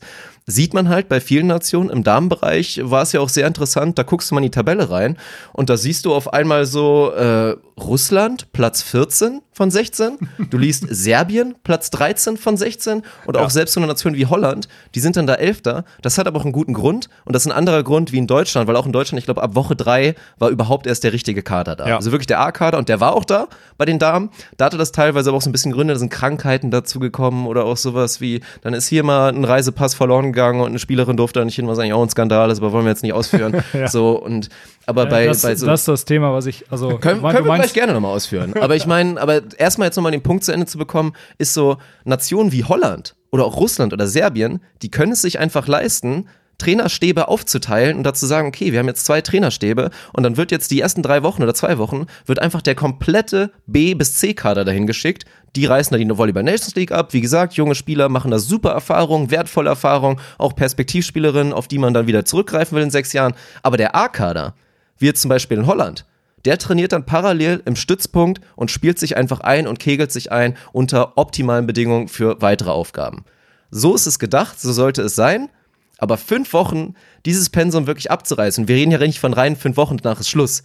So, wir reden halt wirklich von diesen magischen 150 Tagen, vielleicht sind es sogar noch mehr, wenn wir Januar damit reinrechnen, die einfach die Nationalspieler da jetzt voll unter Strom stehen. So, die die Saison beenden Anfang Mai, abbeordert werden für jetzt sogar abgesehen von Volleyball Nations League geht jetzt los. Die Damen haben glaube ich noch irgendwie so ein irgend so ein Masters in Montreux spielen müssen, so Mitte das ist, Mai. ich immer so eine Vorbereitung. Genau, ja. dann geht, geht das los, dann ist Nation League und dann geht es ja immer weiter. Da kommt Olympia-Quali, dann kommt Europameisterschaft und das ist schon insgesamt. Dann kommt noch ein World Cup und, ja. dann, und dann kommt Anfang Januar, das habe ich so gerade nochmal mit Lukas besprochen, die eigentliche Olympia-Quali zum Beispiel bei den Männern. Also er sagt selber, ja. dass es halt jetzt in der Sommerpause vier große Wettkämpfe gibt und der fünfte in der Winter, also in diesem, in dem Winterbreak in der Liga, äh, eigentlich der, im Endeffekt, ganz trocken gesagt, es ist eigentlich der einzig wichtige. So, weil da geht es verdammt nochmal um die Olympia-Quali. So, da geht es dann um Tokio. Und das ist, äh, worauf jetzt schon jeder schielt. Und deswegen werden diese, das, da, da wird hin und her geschoben, diese ganze Tabelle, ich habe die komplett außer Acht gelassen. Ich habe einmal drauf geguckt, habe genau das gesehen mit Russland an Platz 1000. Ich dachte, ey, komm. Ich, und da habe ich ja auch jetzt alle, die ich jetzt kontaktiert habe, die letzten Tage, habe ich ganz bewusst auch ganz, ganz früh mit dem Satz äh, ähm, ja, konfrontiert und gesagt, ey Leute, wir sind irgendwie, wir wollen darüber berichten, aber ich bin irgendwie der Meinung, dass ich da einfach nur einen Stempel drauf mache, das ist Quatsch. In dem Format, zu dem Zeitpunkt, in der Intensität mhm. ist es Quatsch. Es ist Geldverbrennung und Quatsch, klar. Ich weiß ja nicht, wie viel Geld da ausgegeben wird. Das, leider, das ist immer, das ist auch ein Riesenproblem. Da kannst du noch so Funktionäre, die wissen die Zahlen, die rufe ich an und schreibe denen und was auch immer. Und warum kann man da nicht über Geld sprechen? So, wir wissen doch alle, der Deutsche Volleyballverband ist klamm. Wir wissen auch, dass eine Reise mit 20 Leuten durch die ganze Welt, fünf Wochen lang, Flüge und Hotels und so weiter und so fort viel Geld kostet. Wir wissen, dass die FAWB hundertprozentig eine Antrittsfee hat. Wir wissen, dass so ein Turnier ausrichten, so ein, so ein Wochenende ausrichten wie in Stuttgart oder jetzt nächste Woche in, in Leipzig auch teuer ist. Warum reden wir dann nicht mal über Geld? So. Fakt ist, wir wissen, die, die, die, die Spieler kriegen da gefühlt nichts für. Das Quasi ist Fakt. nichts. Ja, genau. Äh, also am Ende, ich habe das jetzt schön aufgerechnet, wenn ich so die, die Zahlen, die ich so gekriegt habe und die, die Einschätzung, die ich gekriegt habe. Ich glaube, die Spieler sind eher beraten, die, die, die Tage, die sie im Ausland sind, steuerlich geltend zu machen, also äh, irgendwie Essenspauschalen und was auch immer bei der Steuer einzureichen. Ich glaube, das bringt am Ende mehr, dass sie mehr von der Steuer absetzen, bringt mehr als die paar Euronen, die sie, die sie für fünf Wochen Weltreise äh, kriegen. Jetzt muss man dazu sagen, gut, ein 24-Jähriger oder was auch immer, jetzt ein Bugs Pöhler zum Beispiel, der Ja. Männer mitspielt, wenn wir mit dem jetzt nach der Nations League telefonieren, sagt er, das waren vielleicht die geilsten fünf Wochen meines Ja, Lebens. oder so. jetzt im Damenbereich eine Hannah Ortmann, Ja. die sich jetzt wirklich auf einer Weltebene präsentiert und auch völlig zu Recht, die macht jetzt da wichtige Erfahrungen, deutet jetzt schon an, dass das eine Spielerin ist, auf die wir in den nächsten zehn Jahren aber sowas von bauen werden im Damenbereich. Also ein Riesentalent. Auch da, ich erinnere mich noch wirklich, als sie, glaube ich, mit 15,5 Mal gegen, gegen Sarah in der zweiten Liga noch gespielt hat. Und ich damals du schon dachte, erzählt, ja. alter Schwede, wirklich, ne? Und genau das ist jetzt passiert. Also auf sehr hohem Niveau beweist sie da gerade, was da läuft. Und für die Gold wert. So. Und Ja. so eine 18-, 19-Jährige, die kannst du ja auch kaum überspielen. Dann, Nee, ist, dann ist dann wieder was anderes. So. Ja. Gerade wenn jetzt auch, ja, aber Aber dann, aber dann geht es ja eigentlich eher, eher dahin, dass man sagt, okay, es ist ein, ein Ausbildungs- und Präsentationswettbewerb, Hm.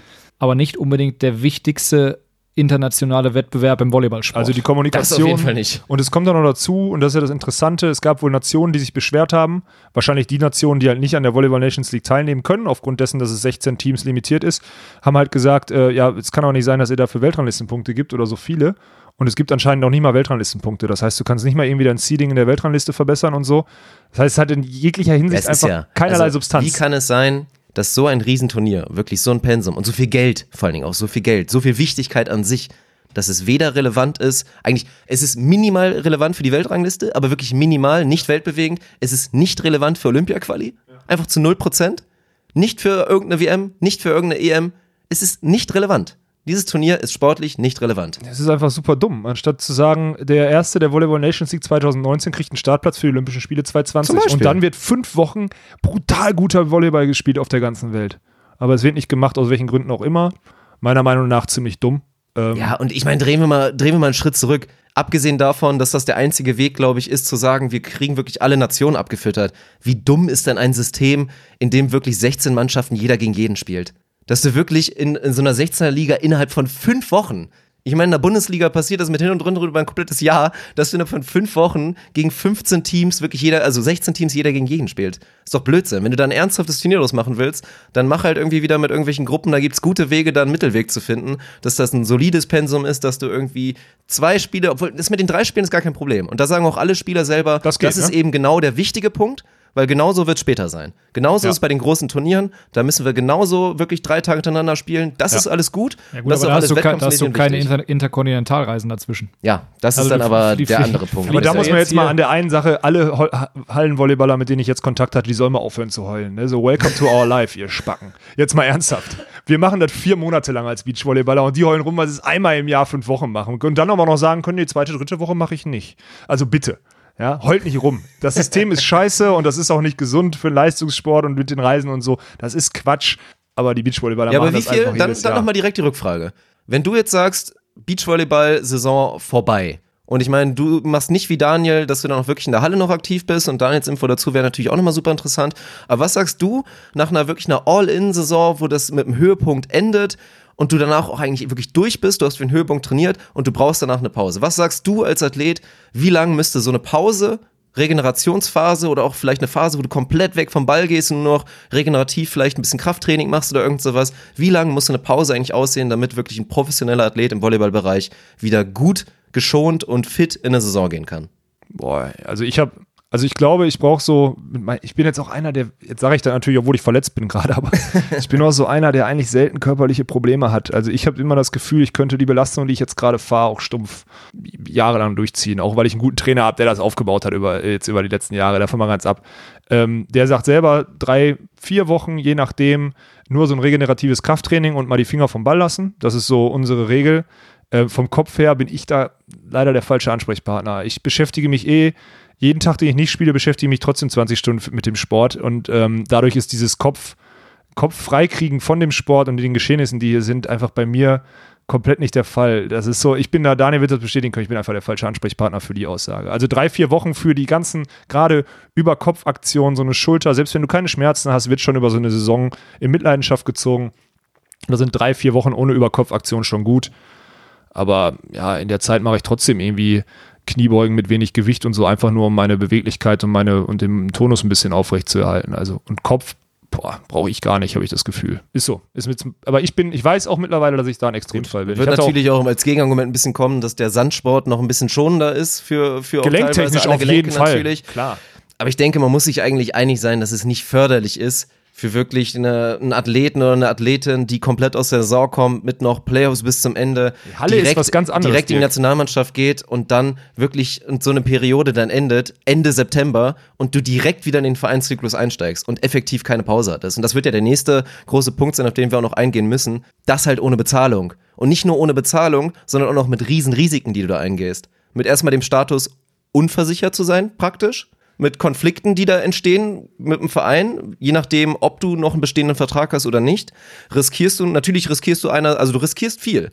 Einerseits ist Nationalmannschaft immer eine Chance und das ist relevant für, für Hallenvolleyballer, das als Argument nutzen zu können, einen guten Vertrag zu unterschreiben. Und das, ist auch ein Privileg, Grund, dein Land zu vertreten und diese Fahne auf ja, der Brust zu klar, haben und die klar. Hymne zu hören, das ist auch ein Privileg. Ja, aber du gehst halt ein Riesenrisiko ein, also rechnen wir jetzt einfach mal damit, jemand verletzt sich, einfach jetzt bei so einer Geschichte jetzt hier wie bei der Nations League, dann je nachdem, ob du noch einen bestehenden Vertrag hast und auch da ein bestehender Vertrag bedeutet jetzt ja nicht unbedingt, dass du dann auch über die Sommermonate weiter einen Vertrag hast, das ist ja von Fall zu Fall verschieden, oder du hast einfach keinen Vertrag und suchst einen neuen Vertrag und die Nations League soll dir die Bühne geben, eventuell auch mit neuem Nationalspielerstatus da vielleicht was Gutes an Land zu ziehen, dann kann das mal ganz schnell anders aussehen, wenn du da was zuziehst. Und dann mit da eigentlich keiner Absicherung und dieser großen Problematik, ja, das ist ja auch gerade wirklich ein akutes Streitthema, dass da Verband, Verein und Spieler so ein ganz verrücktes Dreieck abgeben, aber rein rechtlich, rein nach dem EU-Recht, ist weiterhin einfach nur auf der Basis läuft Verein und Spieler. Der Verband behandelt den Spieler quasi wie ein Amateur was eine Farce ist, weil es nicht der Fall ist, weil wir reden hier von Nationalmannschaft. Das ist das Witzige eigentlich. Aber weiterhin werden alle Kosten und alle potenziellen Probleme und auch, wie gesagt, so Thema wie Versicherung würden, wenn es denn der Fall ist, vom Verein getragen werden. Und das ist halt für viele Spieler akut ein Problem, dass das einfach nicht der Fall ist. Ja, vor allem, wenn ich richtig informiert bin, sind doch auch viele Spieler, also so kenne ich es von früher aus der ersten Liga auch, melden sich auch viele Spieler, die dann irgendwie über neun oder zehn Monate einen Vertrag haben, dann sogar arbeitslos im Sommer. Und da würde mich auch mal interessieren, wie da die Rechtslage ist so oder wie dann, also ja, oder würden es gerne machen. Weil ja. ich glaube, das ist auch so ein Punkt, also für viele Spieler, und ich glaube, das ist wirklich auch Augen öffnen, das muss man einfach mal erwähnen. Das wirkt immer alles so glorreich. Auch wirklich Profisport und gerade auch bei Hallenvolleyballern, da denkt man schon eher mal, dass da Kohle hintersteckt und richtige Nationalspieler und so, dass es denen auch wirklich gut geht und dass da keine Probleme sind. Aber nein, es ist ein relevantes Thema. Nationalspieler des Volleyballs in Deutschland, für die ist es relevant zu sagen, ey, im Sommer müsste ich mich eigentlich ein paar Monate arbeitslos melden, weil ich habe keinen Vertrag, was soll ich jetzt machen? Irgendwo muss ja die Kohle herkommen. Und wenn es rechtmäßig ist, wie es ja auch wäre, da einfach zu sagen, ich melde mich da jetzt arbeitslos, bloß da hast du halt den großen Konflikt. Das geht dann irgendwie eigentlich schon wieder nicht, wenn du halt Nationalmannschaft spielst. Beziehungsweise du bist da dann halt auch nicht abgesichert. Da sollte es da Probleme geben, dass du da nicht am Ende eine riesen Arschkarte ziehst als Spieler. Weil wenn du arbeitslos gemeldet bist und äh, vom Verband als Hobby äh, Sportler bezeichnet wirst als Nationalspieler und kein Geld kriegst oder so, also eigentlich kein Geld kriegst dafür, dann darfst du doch eigentlich als Abo, boah, da weiß ich Müsste nicht. man eigentlich so denken, ne? Ja, eigentlich. Also, also, sagen wir mal so, sollte der da Verband da wirklich voll hinterstehen und da im Zweifel auch die Spieler da durchboxen durch so eine Geschichte, glaube ich eigentlich auch nicht, dass es da Probleme geben könnte, aber ja, läuft, das ist, glaube ich, der große über, Punkt. Über, über so eine Vereinsmitgliedschaft oder sowas, wo du dann so deinen Jahresbeitrag bezahlst? Ja, ich habe keine Ahnung. Ist auf jeden Fall, wir machen uns ja jetzt gerade drüber lustig das ist ein unfassbar komplexes Thema, glaube ich, was wir da jetzt gerade angestoßen haben. Und das ist auch wieder eine Farce da überhaupt. Man, ich verstehe die Vereine, die haben sechs Monate Saison und die stellen die Leute neun Monate ein und die anderen drei Monate meldet sich dann jemand arbeitslos, weil er halt einfach leben muss oder leben ja. möchte. Das ist alles okay, so dass es soweit ist. Liegt natürlich daran, dass wir wenig Geld im System haben. Ähm, vielleicht liegt es auch daran, dass diese Saison, um mal auf das Ursprungsthema zurückzukommen, auch so mega komprimiert wird durch diese ganzen übertrieben vielen Höhepunkte, die da im Sommer sind, wie jetzt zum Beispiel dieser Nations League ich habe ja vorhin noch mit Lukas dann gesprochen, der meinte auch, ja, jetzt kommt aber halt auch nach der Nations League kommt ja diese, diese erste Olympia-Quali-Runde.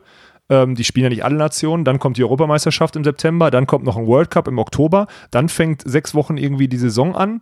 Dann ist aber eigentlich Anfang Januar, und das ist das einzig Wichtige, da ist dann die Olympia-Quali, wo dann alle, äh, wo dann, wo dann alle on-point fit sein wollen, weil sie sich für Tokio qualifizieren wollen. Ja, und dann sind nochmal drei Monate Saison und dann sind vielleicht die Olympischen Spiele. So, also das ist auch, ich verstehe auch Vereine, da ist ja immer dieses lang, ist ja immer ein langes Thema. Sponsoren sagen ja auch, ja Leute, aber ihr habt doch auch nur zwölf Heimspiele in der Saison und über sechs Monate äh, den Betrag, dann teilen wir das mal durch zwei, weil wir sind nur die halbe, das halbe Jahr präsent. An der Stelle machen alle Sponsoren einen Tipp, holt euch ein Beachvolleyball-Team für den Sommer, dann seid ihr das ganze Jahr über irgendwo präsent. Nee, ist ohne Spaß, ist jetzt, ist nicht, Ja. so, klingt jetzt witzig, aber wenn du äh, präsent irgendwo sein willst und mit dem Volleyballsport verknüpft sein musst, müssen eigentlich Sponsoren, die sich im, im, im Volleyball engagieren, in der Halle, müssen sich ein, einfach und auch wirklich kostengünstig im Vergleich zu dem Engagement, was sie da alle haben, einfach eine Hauptsponsorenfläche bei einem guten, renommierten Beachvolleyball-Team suchen. So. Und das ist zum Beispiel in Frankfurt passiert mit Becker Schröder, ohne jetzt mal, äh, ohne jetzt mal die Namen oder die, die Branchen zu nennen. Und das passiert bei ein, zwei anderen. Das sollten mehr machen. Trotzdem verstehe ich die Hallennation. Und da hat übrigens Lukas, so will ich noch einmal kurz, auch wenn ich jetzt über meine zwei Minuten Redeanteil am Stück komme. Die Sanduhr ist schon wieder durchgelaufen. Äh, Lukas, ich gebe aber auch nur wieder was Lukas. äh, Der hat übrigens gesagt, er, will, er würde sehr gerne mal irgendwann Gast sein. Ich habe ihn für immer ein, Ich hoffe, ich hoffe bei Lukas Kamper ist es okay, wenn ich ihn einlade, ohne mit euch drüber zu sprechen. Ich hoffe, Das, das, ist, ist okay. das, ist, das ist in Ich, ich Ordnung. würde sein Resümee und seine Vita vielleicht nochmal durchgehen, gleich, aber ich denke mal, wenn ich da vielleicht ein Auge zudrücke, wird das in Ordnung sein. Ja, ne, er meinte, wir können uns immer, wenn wir ein Thema haben und jetzt gerade ist er eh zu Hause und das ist nicht weit weg von hier, können wir uns Ja. gerne melden. Ähm, ich ich habe ihm gesagt, er darf bei uns über alles reden. Er dürfte auch über anderthalb Stunden über Beachvolleyball reden. Ich würde ihm zuhören, auch wenn er wahrscheinlich da nicht so fundiert ist wie in der Halle, aber es ist Ich glaube, unsere Hörer würden sich dann tendenziell schon eher wünschen, dass wenn wir mal einen richtigen Experten haben, dann noch über die Halle reden. Ja, genau. Aber mal gucken. Also ich Ja. glaube, bei der Qualifikation können wir da auch vielleicht von, von einer zweiten Einladung sprechen. können- und da dann kann fände- er sich gerne auslassen. Da fände da fänd, da fänd ich vielleicht als kleine, als kleine Spaßrubrik dann Beachtipps vom Profi Lukas Kamper. Das wäre richtig witzig, ja. ich glaube, ich habe mal gegen gut. Grosser äh, irgendwann meinen Haltern beim In, A in Haltern, oder sowas da haben, wir, da haben wir beide so gegen ihn Zusammen gespielt. Kampa ja. Grosser gegen Walkenhorst äh, Wernitz. ja, ich habe also zwischendurch, zwischendurch habe ich mein Leben an mir vorbeiziehen sehen, als der Grosse angegriffen hat. Ja, aber die ging dann immer einen halben Meter ins Aus, weil der auf neun Meter geeigt war, ne? Ne, ein paar ins Feld, aber ich glaube, ein paar Mal hat er auch so das ein oder andere Segelboot hinter uns auf dem Halterner See dann. Ja, Äh, abgewrackt. Also Georg Grosser in, im Sand, wer das nicht erlebt hat, der hat echt was verpasst, das muss man sagen. Jetzt habe ich komplett meinen Faden verloren. Wäre auch nochmal so ein Thema. Finde ich eigentlich auch mal ganz spannend. Dieses, wenn man sich diese Weltathleten dann einfach mal im Sand vorstellt. Und dann aber auch immer interessant. Also eigentlich ganz offensichtlich, ihr werdet jetzt beide sagen, ja, gibt halt wirklich zehn rationale Gründe, warum die nicht natürlich direkt auf Top-Niveau auch im Sand super mitspielen können. Aber es ist schon immer ein spannendes Gedankenspiel. Ich glaube, letztens auch, das- das Footage will ich unbedingt nochmal finden. Hat es den Ivan Zaitsev auch, glaube ich, irgendwo, ich weiß gar nicht, ob das ein richtiges Turnier war oder Benefiz irgendwo, hat sie auch nochmal das Beach-Trikot übergeschmissen. Also da gibt's spannende Geschichten und Leute, die sich da auch mal ausprobiert haben und auch Nationalspieler, die dann immer, ich meine, ja gut, Björn André und, und Markus Popp sind ja das beste Beispiel, aber da war das ja auch ein bisschen was anderes. Ne? Da ist das ja nicht so. Ja, aber das wird schon, alles. also zwei Außenangreifer oder ein, ein gut trainierter Diagonalspieler mit einem guten Außenangreifer aus einer Top-Nation würde sehr, sehr schnell, würden die Anschluss auch in der Weltspitze im Beachvolleyball hinkriegen irgendwie. Das ist immer meine Go-To-Frage, weil wenn ich einen Spielertypen sehe, jetzt gerade auch in der deutschen Volleyball-Bundesliga, ist eigentlich immer meine Frage, die ich gerne stelle, und deswegen stelle ich sie jetzt einfach mal direkt. Wie lang würde ein Protopsaltis von Friedrichshafen brauchen, um auf wirklichem Top-Niveau Beachvolleyball zu spielen? Weil ich glaube, wir sind uns alle einig, rein so vom Prototyp. Gut, er ist auch klein im Beachvolleyball dann, aber Oh, da sehe ich ist schon der den ersten- Prototyp. ja, das ist, ah. meint ihr, das ist dann schon wieder zu wenig Angriffspower im Sand dann? Ja, das könnte sein. Der braucht schon. Und der lebt auch davon, verschiedene, versch- an verschiedenen Punkten in seinem Abschlag den Ball zu, zu schlagen, also früh, spät, den an sich vorbeifliegen zu lassen. Und diese Punkte hast du ja im, in der, im Beachvolleyball eigentlich nicht. Also er könnte zwar so einen treibenden Pass nach außen gehen und den dann früh oder spät schlagen, aber so ein treibender Pass würde auch immer bedeuten, dass er keinen stabilen Absprung hat. Also der würde schon in seiner, der hat natürlich das Ballhandling und in der Defense und so wird er gute Sachen machen. Also wäre ein Weltklasse-Annehmer ja, und, und keine Abwehrspieler. Frage. Der wird auch relativ alles. schnell solide zuspielen. Ja. Aber ich kann mir nicht vorstellen. Also gut, da, Der, ist Also ja auch ihr- ein, der ist ja auch ein Angreifer, der aus Drucksituationen gerne mit seinem Powerlob arbeitet. Ja gut, Auch so eine Fall, Variante, ja. die musst du Ja. im Sand halt streichen. die wird dann gestrichen. Ja. So, und die, die Zeit halt, also das, Ja, ist, spannend. sind ja nur, sind ja, ist ja eine minimale Zeit, wo du den Ball einfach länger in der Hand hast, ein bisschen gucken kannst, was vor dir passiert. Die Möglichkeit hast du im Sand einfach gar nicht. So. Das ist eine gute Frage, weil das schon ein geiler Zocker ist. Und ich glaube, von der Mentalität her, also den würde ich auch gerne mal im Sand sehen. So ist es nicht. Ich gucke dem gerne in der Halle zu, aber im Sand macht er bestimmt auch Spaß. Aber Ja, da, gut. da bin ich echt. Also mich, mich würde es wundern, wenn er es nicht schaffen würde, aber klar, ich kann auch verstehen, dass ihr dann da vielleicht eher an so die klassischen, ich meine, wie jetzt auch in Moritz Reichert, einfach Typ großer Außenangreifer, der dann Abwehr spielen kann im Sand und dann einfach auch powerful da sein, sein Sideout durchspielt im Sand. Bei dem würde ich sogar, bei dem würde ich es fast sogar eher sehen, weil ich dazu weniger Fragezeichen sehe, obwohl Mhm. er ein schlechterer, vermeintlich schlechterer Volleyballspieler ist, also Zocker. Aber Ja. bei dem würde ich weniger Fragezeichen Und sehen. der hat, und der hat ja aus der Jugend auch ähm, amtliche, hat ja auch amtliche Beachvolleyball Sandvorerfahrung. Also so, Genau. ist es, so ist es ja nicht. Ich glaube, da wird er den Weg im Zweifel auch vermeintlich schnell wieder genau, zurückfinden. denke ich auch. Aber solange wir im Beachvolleyball so wenig Kohle im Umlauf haben, brauchen wir uns keine Sorgen machen, dass die guten Hallenspieler in den Sand kommen. Deswegen ist es erstmal, erstmal, Ja gut, erstmal aber da, da hatten wir ja aufgehört bei Thema Kohle, Hallenspielern und so weiter und ich glaube, bevor wir das ja komplett den Kontakt lassen, also ja, ich Ah, ich find's ganz spannend. Also du sagst, bringst natürlich völlig zu Recht immer wieder den Punkt ein, dass die, dass die Jungs und Mädels da ja auch stolz drauf sein sollten. Und das sind sie ja auch. Ich meine, die fahren da alle wieder freiwillig hin. Und es ist auch einfach, ich glaube, die haben da auch alle ein solides Mannschaftsgefüge. Ich glaube, in der, innerhalb der Nationalmannschaft ist da eine gute Stimmung und die verstehen sich auch alle und deswegen fahren sie da auch immer wieder gern hin. Was ich sag ganz ehrlich, ich meine, Luisa Lippmann ist jetzt ein Beispiel, das ist auch noch eine junge Spielerin, die ist jetzt einfach sehr früh schon auf diesem Weltklasse-Niveau.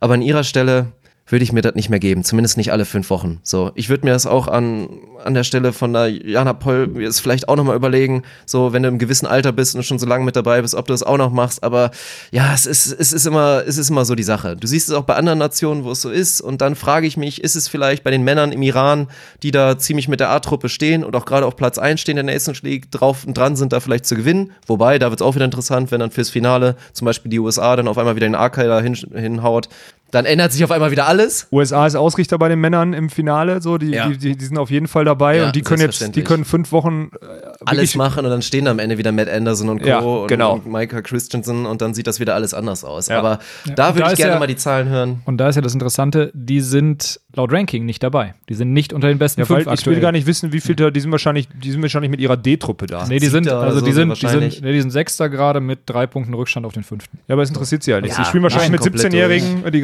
was Also ich. haben, das ist dann so. Der einzige Renommierte eigentlich so, Taylor Sander, agiert dann da so ein bisschen als Kapitän für die jungen Leute. Ansonsten werden da die ganzen Jungs vom College dahin geschmissen und dürfen ihre Erfahrung machen. Und ja, dann machen sie wahrscheinlich im Finale nochmal ernst. Aber um auf den Punkt zurückzukommen, ich kann mir nicht vorstellen, dass jetzt gerade bei so einem Iraner-Team, dass da wahrscheinlich über die Vereine anders geregelt ist, aber dass die nicht da mit anderen Situation sind. Ich glaube, keiner da von den Iranern muss sich da Sorgen machen, oh, ich verdiene hier gerade kein Geld und das ist ja irgendwie, ich mache das alles für lau. Ich weiß es nicht. Ich Nee, da wird schon irgendein vorstellen. Anreiz, irgendein Anreiz wird da gesetzt, entweder kohletechnisch, das ist in Ja. solchen Ländern ja auch immer durchaus möglich, oder mit Druck, ne? Also, das, das klingt jetzt hart, aber im Iran kann das auch mit Druck passieren, in jeglicher Hinsicht. So.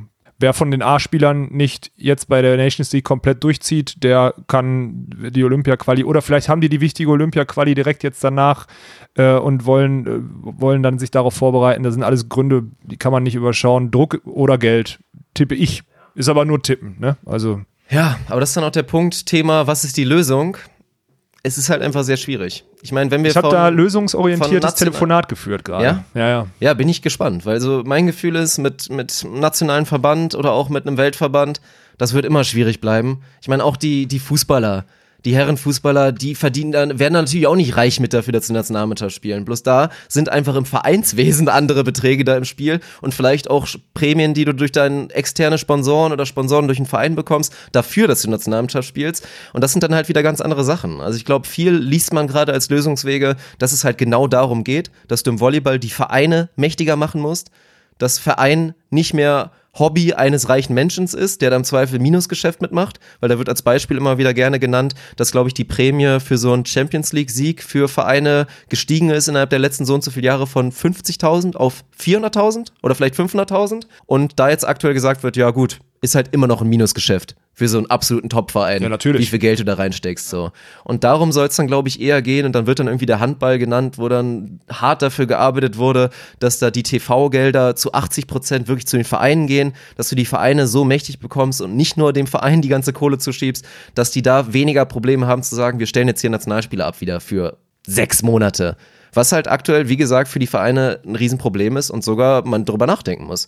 Es gibt ja, das ja eins nicht vergessen, die Nationalmannschaft des Volleyballs darf, kann ja auch überhaupt kein, Mann, die haben jetzt eine Woche, ein Wochenende jetzt in Leipzig oder die, die Männer in Leipzig, die Frauen in Stuttgart mal die Chance so, sich zu präsentieren und das zu machen. Klar kann man sagen, hey, unsere ganzen Auslandsstars sind dann auch da.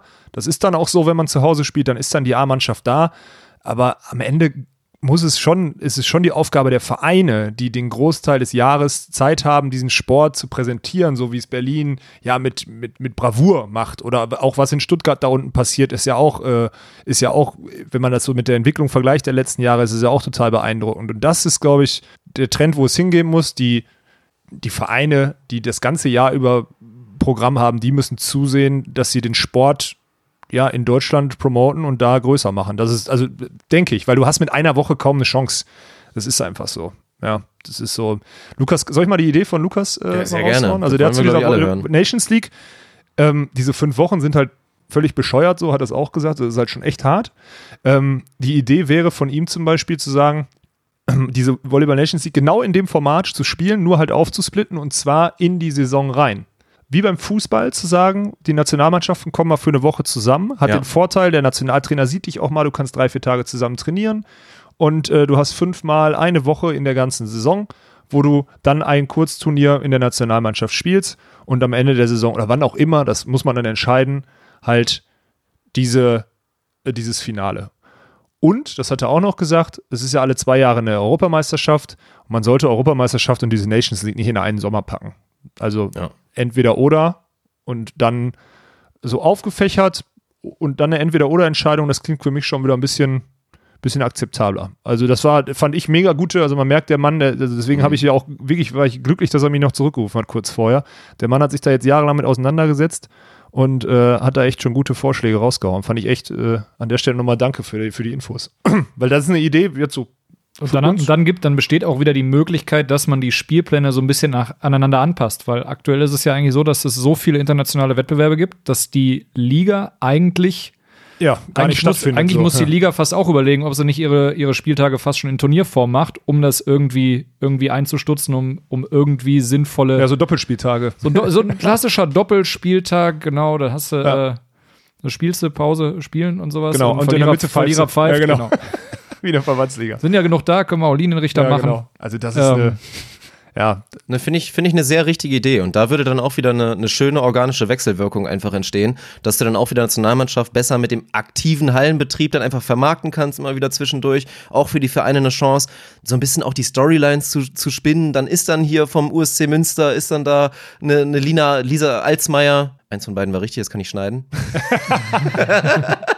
das kann ich jetzt auch so drin lassen. das, das ist Wird nicht geschnitten. der So. richtige Name war dabei, Dirk. Ja, Alsmeier heißt sie auf jeden Fall. Nein, aber dann ist das so eine schöne Story, die du dann immer wieder ein bisschen promoten kannst. Ach Mensch, jetzt guck mal, jetzt war sie hier am Wochenende wieder aktiv und so. Und das sind, sind doch einfach so, so Stories. Ja, dann kann sie auch am nächsten Wochenende nach dem Heimspiel oder vorher in der Zeitung als Ankündigung auf den nächsten Natürlich, Spieltag erzählen, wie es in China bei der Nationalmannschaft war. Und dann kannst du es auch verwursten mit, dem, mit der Geschichte der Saison. Das macht schon Sinn. Weil so, wie gesagt, entweder man bekommt es kaum mit oder es ist irgendwie eine, eine Farce, unter der du dann agierst. Es ist einfach, ist einfach schwierig. Und das als Statement, als Grundstatement habe ich auch noch gar nicht gesagt. Niemand guckt gerne Freundschaftsspiele. Und die Nations Ja. League sind glorifizierte Freundschaftsspiele. Ja. Bei der Fußballnationalmannschaft, wer guckt denn wirklich gerne jetzt irgendwie Deutschland gegen die Färöerinseln? Dann ist meinetwegen eine Gelegenheit zum Saufen und auch das Stadion ist irgendwie halbwegs voll, aber niemand guckt das wirklich gerne. Und es ist einfach schade, dass es genau diese Basis ist. Und das ist ja auch der Grund, warum selbst ich mir das nicht angucke. Weil ich mir einfach ungerne wertfreien Spiel, also sportlich wertfreien Ja. Sport angucke. Egal, ob es in der Sportart So. ist, die wir am meisten lieben, Genau. macht man nicht. Ja, das ist so. Das stimmt. Das ist einfach so.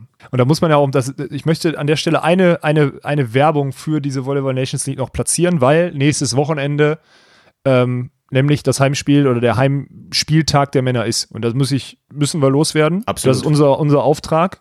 Ähm, das nächste Woche in Leipzig am 28. Hätte ich schon wieder nicht 29.. gewusst. Und 30. Äh, die Spiele stattfinden. Und zwar spielen die am 28. gegen Portugal, am 29. gegen Polen. Das wird auch ganz geil, weil da ist wohl ausverkauft, weil die Oh. Polen, das ist es nämlich, die Polen kommen dann, um ihr Nationalteam zu sehen, nach Leipzig. Natürlich Ja. ist es nicht weit, aber sie wissen das und die Fans in Polen fahren nach Leipzig. Also es wird ein, eins der drei Spiele wird ein Auswärtsspiel sein. So.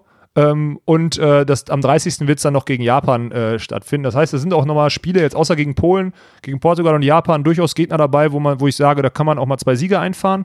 Äh, Lukas hat auch gesagt, er wird selber auch vor Ort sein, ob er in, in der Mannschaft sogar unterstützt.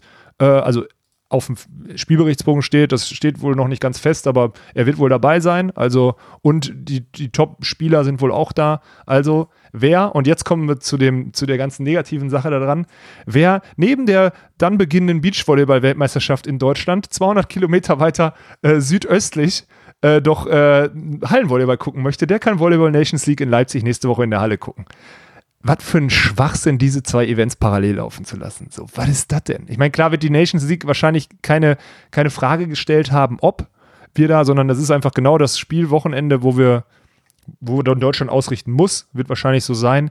Aber dann hast du mal drei, vier ganz coole Events, Halle und Beachvolleyball, was ist, Ja. dann fallen zwei auf ein Wochenende. Das ist schon Aber- wieder so schlecht. Einfach. Also, das wird doch, also wenn ich mich nicht ganz täusche, sind Volleyball Nations League und Weltmeisterschaft beides zwei Events vom Von Weltverband. der FIVB Von der FIVB. organisiert. Ja. Müsste man da nicht irgendwie mal an den Schreibtisch weitergehen können und mal drüber sprechen können? Hör mal, wir haben hier ein Großevent, äh, was in Deutschland Wahrscheinlich ist es so, dass die, die Arroganz der Halle einfach sagt, der drauf geschissen, die Volleyball Nation Sieg packen wir da hin und wir sind eh die Größten und die Besten und dann ziehen wir es durch. So wird das da auf der FRWB-Ebene, so wird das geregelt da. Da ist Ja, kein, aber das, aber das ist ja komplett unreflektiert, weil selbst wenn die Nations League an sich vielleicht mehr Bedeutung, vielleicht, in deren Büro hat. in deren Büro, genau, so, in deren Büro hat, dann ist das ein einzelner kleiner Spieltag im Vergleich zu einer Weltmeisterschaft. die alle vier Jahre stattfindet. So, weißt So. du, das ist so, also, oder jetzt wieder alle zwei, Zwei, ist ja alle egal. zwei ja, ja, Jahre, ist ja. ja egal. Es war mal, sollte mal alle vier sein, immer in dem Ja. vorolympischen Jahr, aber was? Ja, das ist, für? das ist halt, das ist halt Quatsch und schade, schade für Volleyball Deutschland, dass es sich jetzt in, in dem Fall mehr oder weniger ähm, zwischen den beiden Events entsch entscheiden muss. Ähm, Klar, muss man die dazu sagen, man hat länger. dann noch eine Woche. Genau. Man verpasst da auch viele Gruppenspiele. so, Äh, aber auch da die Frage, wenn du sicher deutsche Teams sehen willst auf Dann der musst du dir die Weltmeisterschaft, erste Hälfte eher dann musst du dir auf jeden Ja. Fall die erste Hälfte angucken. Ähm, Ja. Klar, wir wünschen uns alle, dass es in der zweiten Hälfte auch noch das ein oder andere Team Jetzt gibt. spoiler aber, doch nicht die nächste Episode schon, Daniel. Hä? Sehen wir jetzt als kleinen Teaser an. Ja, das, ist, okay. das war gar nicht schlecht. Ja. Wir Sternchen, machen, wir machen noch eine Episode. Ja, also okay. nicht jetzt heute, aber wir Und werden dann als, noch und dann Ah, als letzten okay. Punkt nochmal wirklich für die Systemkritik dieses bescheuerten Spielsystems der Nations League. Weil man könnte jetzt ja auch nochmal sagen, wenn es jetzt für Deutschland immer noch um was gehen würde, nämlich um den potenziellen Abstieg, weil die sind gerade 14. bei den Männern, geht's ja noch nicht mal, weil sie gehören zu den zwölf Kernteams, die nicht absteigen können. Dazu Ja, habe ja. ich, noch eine- habe ich noch eine Frage. Ja, gerne. So, vielleicht, kommst du aufs das ja- Gleiche bei ja. raus, so, aber äh, das war die Frage, die ich von vornherein schon angekündigt hatte. Zwölf Kernteams, Ja. wie zum Beispiel Deutschland, bei denen ist es jetzt bis 2024 festgelegt, dass sie in Mhm. dieser Nations League drin sind. Ich weiß nicht, ob das bei den anderen Teams anders ist, ähm, habe ich nichts zu finden können. Dann vier Challenger-Teams, die gegen den Abstieg spielen. Ja. So. Was machen wir denn, wenn die vier Teams unter den ersten zwölf landen und zwölf Kernteams oder vier aus den zwölf Kernteams dann die letzten vier sind, die aber Kernteams sind? Ja, das ist völlig egal. Es Spielen steigt dann- nur der, der letzte aus, also der schlecht gerankteste Challenger steigt ab. Das Und heißt- ob du dann Ende Neunter bist Das heißt, oder wenn die, wirklich 1, 2, 16. wenn die Challenger 1, 2, 3, 4 werden, steigen die alle ab. Oder, oder nur der, der, letzte. Der letzte, dann würde der letzte in diesem theoretischen Szenario, was natürlich praktisch wahrscheinlich auch nicht passiert, aber würde dann der Viertplatzierte absteigen, weil es der schlechteste Challenger ist. Okay, das heißt, Mehr es- muss man dazu, glaube ich, nicht Es sagen. wird auch immer nur eine Nation ausgetauscht von Jahr zu ja, Jahr. so wie jetzt, ich glaube, im letzten Jahr ist bei den Männern Südkorea abgestiegen und dann ist Portugal mit dazugekommen, die jetzt gegen Deutschland spielen. Und Portugal, die jetzt gerade 13. sind, haben jetzt so einen Fernkampf mit dem 15. platzierten Australien, beides Challenger. Wer da am schlechtesten abschneidet, wird absteigen. China, die aktuell letzter sind, 16. ist ein Kernteam, wird nicht absteigen. Ja, dann haben wir, dann Da haben wir haben wir zumindest vier Teams, die äh, vielleicht bei Freundschaftsspielen was zu verlieren haben. Ja, irgendwie Ja. so. Oder extra verlieren wollen, damit sie nächstes Jahr die schon. Tortur nicht in, äh, auf Ja, sich nehmen wollen. Ich, ich glaube, das ist der das. perfekte Zeitpunkt, um das Thema Volleyball Nations League mit einem riesigen Fragezeichen äh, zuzuklappen jetzt gerade so für mich. Ja, weil das ist. Wir müssen äh, mal drauf gucken, ob Portugal jetzt vielleicht mit Absicht verliert. So, es war jetzt vielleicht ein Jahr schön, mal Nations League mitzunehmen und Ja. in Portugal Werbung für Hallenvolleyball zu machen. Aber wahrscheinlich jetzt so das Fazit, boah, die Scheiße machen wir nicht nochmal. Viel zu lass teuer Uns, lass und uns bloß absteigen. kann sein. Am Ende spielen da wirklich nur noch so Hobbyleute. Wir müssen ja Ja, aber. Australien noch unten noch einholen. Ne? Aber Mann, ey, das ist, also, das, das, ich glaube, das ist ein schönes, also, das stellt dieses große Fragezeichen, ja. ja. was ich hinter dieses Thema gemacht habe. Noch interessanter gerade. Jetzt bin ich gespannt. Wenn äh, was noch interessanteres Nee, wenn ja noch interessanter sei mal. Also eine Frage, was mir, was mir gerade aufgefallen ist. Äh, das Ranking erfolgt auch priorisiert nach Siegen, nicht nach erspielten Punkten. Weil Portugal ist, äh, nee, Australien ist 15. mit sieben Punkten, hinter Deutschland mit sechs Punkten. Aber Deutschland hat zwei Spiele gewonnen. Ja, das. Also, Das äh, ist, ich bin jetzt das geringste Problem zu- an dem also ich-. Also Ja, ich ja. gucke jetzt gerade auf Wikipedia, wer weiß, wer das verfasst hat. Ja, aber die Ähm, Regeln aber sind auch wieder so geil. ist, die Regeln, äh, das ist auch wieder so geil. Also wenn du solche Regeln machst, ist es noch okay, aber dann musst du zumindest eine funktionierende Tabelle dazu machen. Aber ist ja egal.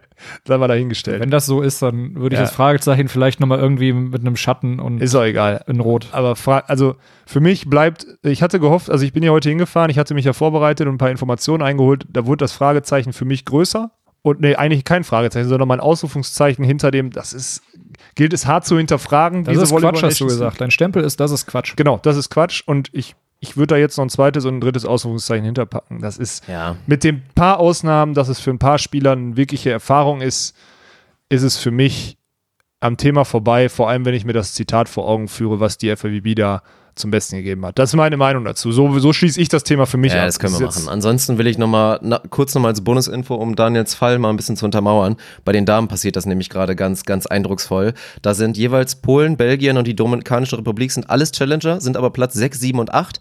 Haben jetzt nur das Glück, dass es kein Problem geben wird, weil die Bulgaren sind 16. Also die wirklich mit Abstand, aber stell dir das mal vor, dann wäre das schon, also. Aber das ist ja auch noch der nächste Punkt. Es würde, glaube ich, keinen wundern, wenn in zwei Jahren die Regeln der Volleyball Nations League komplett anders wären. Also vielleicht dann auch aus gutem Grund. Aber dazu, und das ist mein letztes Statement und eigentlich auch wieder der Aufruf, wenn sich irgendjemand traut, sei es Funktionär oder sei es Spieler, kannst du leider wahrscheinlich nicht erwarten. So, das ist leider so. Dann bitte sehr gerne, weil da ist Aufklärungsbedarf und ich glaube, wir sind wirklich, also man kann jetzt wirklich sagen, wir sind die einzigen, die jetzt mal so ein bisschen in den Medien versuchen, dieses Thema mal ein bisschen aufzuwühlen, weil ich fand es schon krass in meiner Recherche, die ich ja natürlich mit gutem Gewissen vorher betreiben wollte, du findest nichts. Gar du findest nichts. keine Kritik, Ja. du findest keine Meinung irgendwie zu dem System, gar nichts. Du Nada. findest auch zu Selbst- ganzen Versicherungsthema mit den Spielern nichts, zu den ganzen Konflikten, absolut gar nichts. Also wir sind in den Medien jetzt hier, außer jetzt hier von auch einem Artikel, den ich wie gesagt im, im Volleyball Magazin da gelesen habe, findest du gar nichts zu diesem Thema. Und deswegen würde ich mich freuen, wenn ja, das mal behoben wird und mal wirklich endlich drüber gesprochen wird. Und nicht nur mit so 70% garen Aussagen von uns hier, sondern auch wirklich mit Leuten, die sie dann auch mal, ja, Rede, Wort, Antwort einfach mal stellen müssen. Schöner Aufruf. Würde ich mich anschließen. Ja, das ist stark. Also es muss das Ziel sein. Ja, Hashtag. Transparenzoffensive. genau so ist es. Ja. Dirk, wie weit sind wir denn schon von der Zeitleiste bei deiner Zu weit. kurzen Ich bin Episode? eigentlich- Das ist echt Ich bin eine am verdammt kurze Episode geworden. Meine Ja. Güte. Und wir haben jetzt aber noch ein Segment und das müssen wir jetzt mit reinnehmen, weil ich mich drauf freue und das sind die großen drei. du ziehst es jetzt noch durch, ja? Und ohne viel zu schnacken, kommt jetzt der Einspieler, dann nochmal danach kurz die Erklärung, wobei ich es eigentlich auch schon erklärt habe und dann gucken wir mal. Die großen drei. Drei. Ich ziehe einen Hut vor den Leuten, das, was sie können. Ja, für alle Hallenfans, die vielleicht spät eingeschaltet haben und nicht mitbekommen haben, was wir heute vorhaben, nämlich die großen drei zu definieren. Und dazu nochmal kurz die Erklärung. Die Rubrik haben wir uns nicht selber ausgedacht. Die habe ich bei mir selber geklaut. Und das erste Klauen war dann auch schon wieder Klauen von Jan Böhmermann und Olli Schulz, nämlich bei Fest und Flauschig, die regelmäßig die großen fünf definieren, sich da irgendeine Kategorie, irgendein Thema aussuchen. Und das wollten wir auch machen, hatten wir einfach Bock drauf, weil wir drei sind. Das Bündnis 1,90 die Hühn, im Durchschnitt zumindest. Danke an Alex an der Stelle. Wollen wir die großen drei definieren? Als Kategorie haben wir uns heute rausgesucht, auf Wunsch von Alex, der sich als erster jetzt mal aussuchen durfte. Nächstes Mal ist dann Daniel oder ich dran. Haben wir heute als Thema gehabt Gym Fails. Und weil du es dir ausgesucht hast, möchte ich das Privileg nehmen, als letzter mal deinen Platz 1 aufführen zu dürfen. Von daher musst du anfangen. Du musst anfangen, dein Platz 3 Gym Fails. Oder du kannst meinetwegen auch noch erklären, warum du dir das Thema ausgesucht hast. Also du hast in die Gruppe geschrieben, äh, wir brauchen, weil die Episode so kurz wird, brauchen, Ja, wir dringend war, noch eine, brauchen wir dringend noch eine Rubrik und deswegen machen wir heute die großen drei. Und äh, ich war gerade beim Krafttraining. Ich hatte, war gerade beim Warm-up und ich habe immer mein Handy da vor mir liegen, weil ich äh, gerade aktuell ja ganz viel Unterarmliegestütz und so einen Scheiß mache. Und äh, da habe ich dann die Nachricht gesehen und dachte dann, habe dann so hochgeguckt und dachte so, oh ja, Gym Fails. Also So einmal im Kreis gedreht, hab, Ja. schon, hab schon fünf. hab schon, nee, hab schon, also ich habe wirklich auf die Idee zu kommen, hat mich nicht lange Zeit gekostet, dann aber meine Top 3 zu suchen, war echt, war echt hart, weil ich da so viele Sachen habe, die ich wirklich Hast du, hast du gespeicherte Top 3 oder hast du dann gesagt, okay, ich suche jetzt live gucke ich. Nee, ich habe da heute einfach nochmal drüber nachgedacht. Mir fallen dann echt Okay. immer viele ein. Ich musste echt sortieren, was ich so am schlimmsten Ja, finde. wobei, ich will eigentlich, ich will nochmal zurückrudern. Ich würde sagen, als System für Nummer einen, derjenige, der die Rubrik wirklich ausgesucht hat, hat das Privileg, immer abzuschließen oder als letzter sein, seine Vorschläge dann dazu machen. Das finde ich eigentlich ganz gut. Ja, okay. Können wir so machen? Ja. Dann gehen wir einfach Reihe rum, dann sagen wir nicht, Alex fängt an, dann mach, fängt Daniel mit seinem Platz 3 an. Wird jetzt auch wie immer spannend, weil nicht jeder interpretiert diese Rubrik gleich. Also wir werden, glaube ich, verschiedene Ansätze sehen, was wir jetzt hier so als Gym-Fails deklarieren. Ich bin gespannt. Dann fange ich mal mit einem vermein, vermeintlich harmlosen Gym-Fail noch an. Ähm, gibt ja also immer mehr, die sich bewusst mit Krafttraining auseinandersetzen und dann auch äh, sehr bewusst mit, äh, mit Kumpel dabei oder vorm Spiegel oder sonst was dann sagen, sie achten auf ihre Bewegungsausführung. Ähm, letztens so gesehen beim ähm, Kreuzheben. Startposition, alles wunderbar ausgerichtet, sauber, sauber hoch und dann ging es bergab. Sowohl mit dem Gewicht als auch mit der Technik, weil das einfach dann, also es wurde nicht fallen gelassen, so damit hättest du das Problem am einfachsten behoben, sondern einfach äh, rückenrund, äh, ohne Kniebeuge, einfach das Ding mehr oder weniger langsam dann zu Boden lassen, wo ich mir dachte, okay, dann kannst du dir eigentlich vorher die komplett gesunde Ausführung auch sparen. Wenn du es dann, also nachdem für dich so, da, da merkst du wirklich, okay, meine Übung ist Kreuzheben. Ja, das ist nur ein Zug. das ist kein, ja, okay. Genau, das, äh, also danach passiert nichts mehr. Wenn ich fallen lasse, okay, dann passiert auch nichts mehr, dann muss ich nur die Füße in Sicherheit bringen, mit der richtigen Hantel kann dir da nichts passieren. Aber das checke ich einfach nicht. Und dann steht da der Kumpel auch noch dabei und guckt, achtet dann akribisch darauf, während er das Ge Gewicht das erste Mal bewegt. Gibt vielleicht sogar danach noch eine Korrektur oder sowas und jedes Mal wieder Rücken rund, Gewicht runter, schönen Gruß an die Bandscheiben. Eieiei. Ja, das ist ein spannender Fall, weil eigentlich die größten Fails sieht man ja doch eigentlich eher so bei der Hochbewegung. Aber Siehst du- siehst du ich glaub, auch, das und Kreuzheben, die sind eng beieinander. Wenn es eine Übung gibt, die wirklich regelmäßig für extreme Fails sorgt. Also ich glaube, selbst im Profibereich der Klassiker, wenn die da unfassbare Lasten ziehen müssen und dann auf dem Weg nach oben und oben sein, dann einfach mal kurz ja ohnmächtig werden oder irgendwo hinkotzen, da siehst du ja wirklich alles oder halt diese klassischen Gym-Fails. Von daher, Tipps vom Profi wäre da direkt mal, sucht euch wirklich ein Gym, wo ihr auch mal im Zweifel fallen lassen dürft. Das sind ganz gerne auch mal so CrossFit-Gyms, die dann komplett unten alles mit Gummi ausgelegt haben, weil ein Fitnessstudio, was dir sagst, ja, du musst komplett leise ablegen, das ist nicht immer das Richtige, weil das schon ein hohes Risiko ist, technisch korrekt ein hohes Gewicht abzulegen. Von daher, bevor du das machst, was Daniel da gerade beschrieben hat, dann lass das Ding lieber kontrolliert fallen. Ich habe der ganzen Sache, äh, ich finde es schön, dass du das reingebracht hast. Aber es gibt alles. Also das ist jetzt nicht Es mehr gibt, Platz es gibt das Ganze, es gibt das Es Ganze gibt da noch ein schlimmer, absolut, aber das war, das war halt so eine Sache, wo du siehst, Das also, Heftigste, ja, schön angefangen, aber Das ist geil, ne? du, durch. Du, du merkst die, genau, du merkst, wenn es Leute sind, die es gar nicht besser wissen und sich ein YouTube-Video angucken und dann versuchen, dann ja, aber das die siehst du, dann ist, gar das, dann ist das ja. von Anfang bis Ende irgendwie krumm und schief. Aber wo du Leute, sagst, die sich okay, die Mühe geben und sich damit auseinandersetzen, nichts Gesundheitsschädliches zu machen. Und Kreuzheben ist eine verdammt gute Übung. Das ist meine absolute Ja, absolut. Lieblingsübung im Krafttraining. Aber dann die nur halb gut auszuführen, das ist schon echt dumm. Ja. Also das heftigste gesundheitlich, was ich bisher so gesehen habe, war wirklich der Klassiker. Gerade auch Leute, schon starke Jungs dann meistens, die auch Bock drauf haben, ist ja auch schön. Du willst Gewichte bewegen, beim Kreuzheben ist das ja auch möglich. Da kann man halt anders als jetzt irgendwie beim Bankdrücken meineswegen oder so, da kommt man relativ schnell in einen Bereich, wo man mal so von 140, 160, 180 Kilo redet, die man einfach hochbewegt und das ist ja auch geil, ist ein geiles Gefühl. Aber wenn ich dann sehe, Leute, die bewusst auf ihre Technik achten und das nämlich mit Hilfe eines Spiegels machen und der Spiegel ist beim Kreuzheben schon mal prinzipiell scheiße. Egal, ob der frontal ist oder ob der zur Seite ist. Also wenn du da dich im, beim Frontalen ins Spiegel gucken beobachten willst, hast du schon mal eine scheiß Nackenposition. Aber das heftig ist dann, wenn die Leute sich 90 Grad zum Spiegel bewegen und dann kurz davor sind, hochzugehen, dann nach links gucken. Und dann beim Hochziehen dieser 160 Kilo einfach mal ganz entspannt links abbiegen mit dem Kopf und sich dabei zugucken wollen, ob der Rücken denn gerade ist. Also Aber wenn sie es können, dann können sie auch 200. So muss es sehen. ja, also, dann wenn ist der Nacken ja. wirklich, Ja. dann passiert da nie was Ja, mit. genau. Also das Einzige, was du noch machen kannst, sag mal, Gewicht anfassen, bisschen, bisschen alles so ein bisschen auf Spannung bringen und dann vielleicht einmal kurz gucken, ist das jetzt gerade gespürt ein gerader Rücken? Und dann wieder Ja. gerade und dann aber Aber dann die Bewegung richtig anfangen, danach, wenn du wieder in der Ausgangsposition genau in der, aus bist. der Ja, ja. Ausgangsposition heraus. So, Also theoretisch, wenn du dich kontrolli selber kontrollieren wollen würdest, bräuchtest du eine Kamera, die dich von der Seite filmt und eine VR-Brille, dass du deinen Kopf in neutraler Position lassen kannst. Das wäre nicht schlecht, mein Gott, das wäre Next Level. Mal gucken. Wahrscheinlich ist das der Standard in 20 Jahren bei jedem McFit. Ziemlich sicher. Ja. Na, müssen wir mal gucken. McFit ist ein Stichwort für meinen Platz 3 und mein Gym-Fail ist in vielen Fällen einfach schon mal die Gym-Anmeldung. Sich im Gym anzumelden ist einfach sehr hochprozentig bei vielen Leuten einfach ein Riesenfail. Weil ich habe da auch natürlich immer mal wieder ein paar Statistiken gelesen und die sind aber auch meiner, also die sind meiner Meinung nach alle Bullshit. Ich glaube, wir haben aktuell in Deutschland 10 Millionen Fitnessstudio-Mitglieder, Tendenz steigen. Ich glaube, ich habe mal gehört, 2020 sollen es 12 Millionen sein, was eine heftige Ansage ist. Also fast jeder ist angemeldet im Fitnessstudio und das ja auch aus gutem Grund. Jeder will irgendwie inzwischen einigermaßen fitnessbewusst leben, auch gerne im hohen Alter natürlich. Man möchte ja nicht irgendwie leidend da zugrunde gehen und das ist eine super Sache, aber was ist natürlich der Fall und was ist der einzige Grund, warum so Geschichten wie McFit funktionieren, wo du eigentlich mehr oder weniger ohne Betreuung auf die Gewichte hingelassen wirst?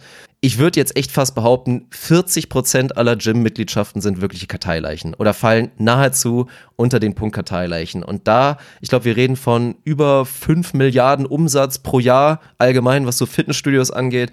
Dann, ja, unterstützt doch nicht diese McFit-Konzerne. Lasst es dann im Zweifel mal sein mit der Fitnessstudio-Anmeldung und nutzt, wenn ihr nicht vorhabt, wenn ihr nicht Spitzenathleten seid und das für den Sport macht oder nicht kompletten Körperkult, also Körperkult betreiben wollt, dann nehmt euch ein paar Terrabänder, kauft die, geht nach draußen. Es gibt inzwischen so viele schöne Alternativen, einfach nur ein bisschen fit zu bleiben und lasst diese Scheiße mit dem Fitnessstudio, klappt eh nicht.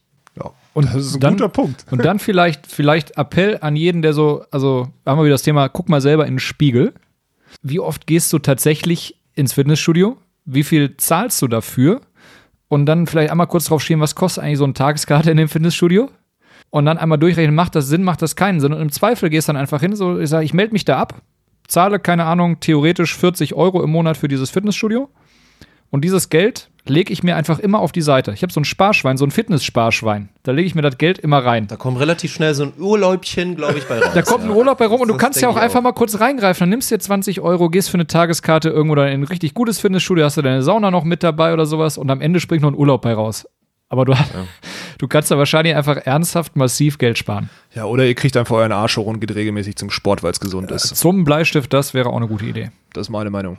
So. Ja, das auf jeden Fall auch. Aber ob da dann gerade auch immer das McFit für jetzt jemanden, der jetzt nicht diese intrinsische Motivation mitbringt, dann immer die richtige Adresse ist, das ist der nächste Punkt. Nö, Und da meine ich ja, gibt es inzwischen sehr viele schöne Alternativen, wo du das in Ruhe machen kannst, bei frischer Luft draußen oder was. Also klar, Natürlich soll jeder ins Fitnessstudio gehen, es soll auch jede Person Kreuzheben mit guter Technik machen.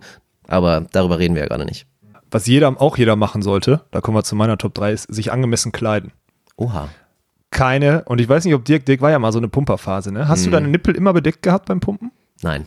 Dann wärst du, dann wärst du einer meiner Der hatte ja auch in Dresden, gewesen. der hatte ja auch in Dresden nicht Oh nee, da waren bedeckt. auch Nippelblitzer dabei, ja. Ja, so Nippelblitzer ja, aber es gibt halt auch Shirts und Outfits, die darauf ausgelegt sind, eigentlich gar nicht. Also du hast einen Schulterriemen, das war's dann auch. Also, also was ja schade ist, er spricht halt von Männershirts, ne?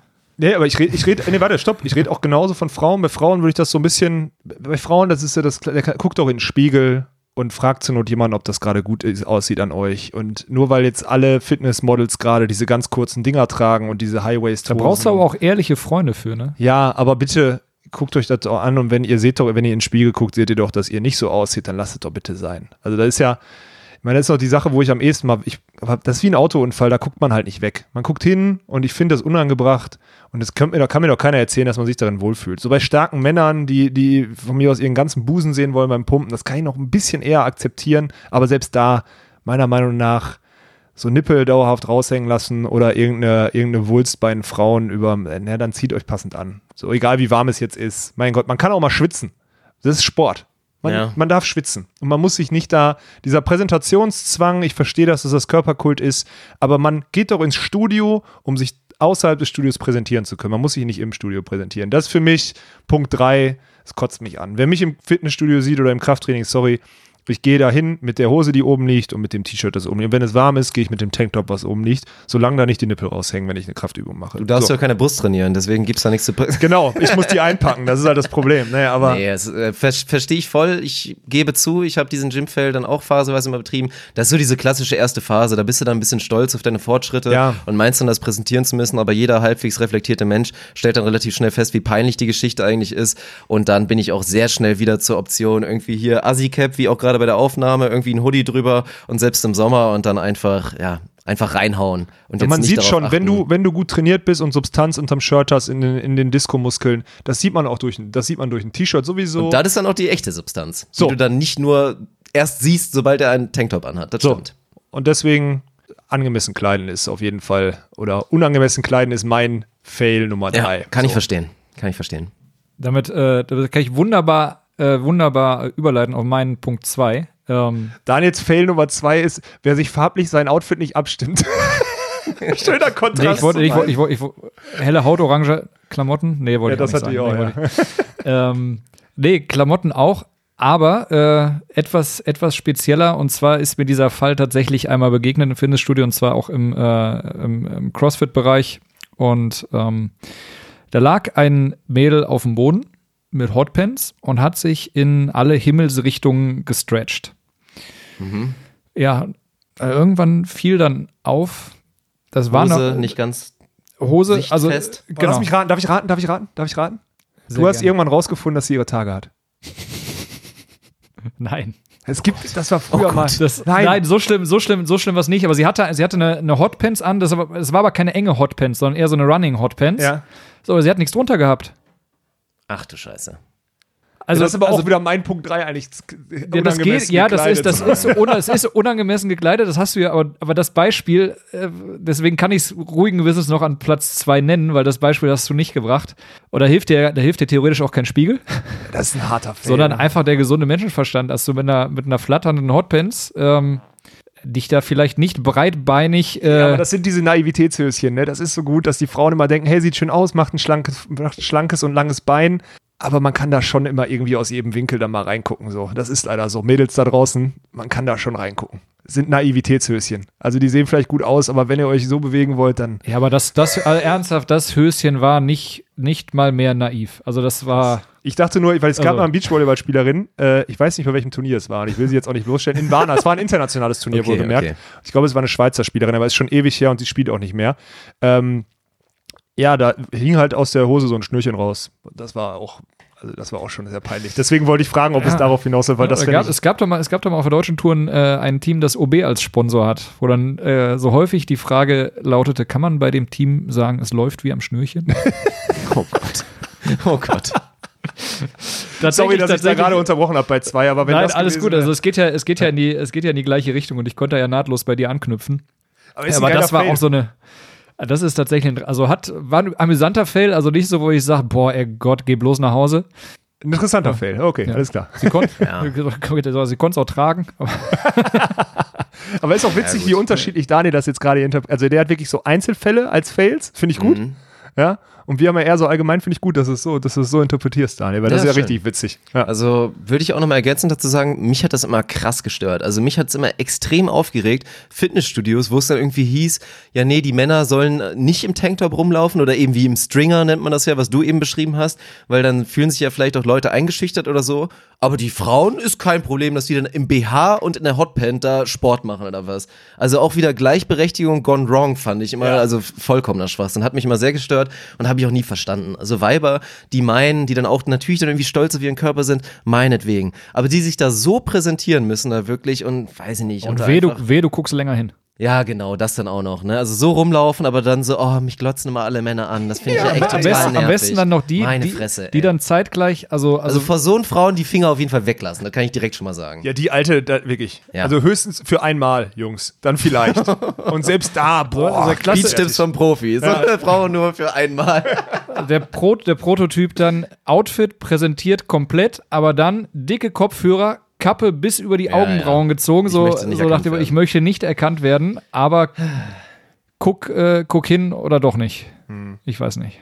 Ja gut, wir machen jetzt weiter und auch mein Platz zwei ist so ein bisschen auch wieder unangebrachte Kleidung. Mein Platz zwei, ich würde es einfach mal nennen, Kategorie so der klassische Steroid-Steffen, der dann auch so natürlich stolz darauf ist, dass sein schwammiger 39er Ärmel so zu so einer richtigen stramm 46er Peitsche explodiert ist. Aber das ist halt bei ihm nicht das Einzige, was explodiert ist, induziert durch den ja, Anabolika-Konsum, sondern halt eben auch die ein oder andere Zyste auf seiner Schulter zum Beispiel. Nämlich, was man nämlich immer sehr gerne sieht, sind dann halt so ja richtig aufgepumpte Leute, die dann vielleicht auch rapide Entwicklung gemacht haben von sechs Monaten, aber die dann wirklich außerhalb ihrer Bekleidung, ihres Stringers, einfach da eine ekelhafte Zystenlandschaft da wirklich haben und ich möchte da nicht zu hart sein. Jeder Mensch hat Hautprobleme und hat da irgendwie auch Pickel. Bis dann geht es irgendwie auch darum, sich dafür angemessen zu kleiden. Aber wenn Leute da wirklich reihenweise Eiterpickel präsentieren und da nebenbei noch irgendwie ihre Muskeln, also da verstehe ich auch nicht den Punkt. Stolz sein auf seinen Körper, ja, aber dann vielleicht sich auch irgendwie nicht ganz so stolz drauf zu sein, dass man da irgendwie mit Eiter um sich schmeißt im Fitnessstudio. Das kann ich nicht verstehen. Also das sollte auf jeden Fall Bedingung sein. Das geht nicht. Da habe ich nichts hinzuzufügen. Das ist einfach so ekelig und Ja. unangemessen. So. Ja. Das ist einfach. Bah. Die reiben einfach auf der Trainingsfläche ihre Pickel aus, wo du nachher auch noch trainieren willst. Ich wollte gerade sagen, ich widerlich. hab's schon mal wirklich Ja. ploppen gehört. Ja. Wenn dann da jemand sich mit der 50er Kurzhantel Ja. jeweils links und rechts dann hingelegt hat und auf einmal hörst du so ein leichtes so, so Ja. ein kleines Quietschen und dann ist da wieder was explodiert.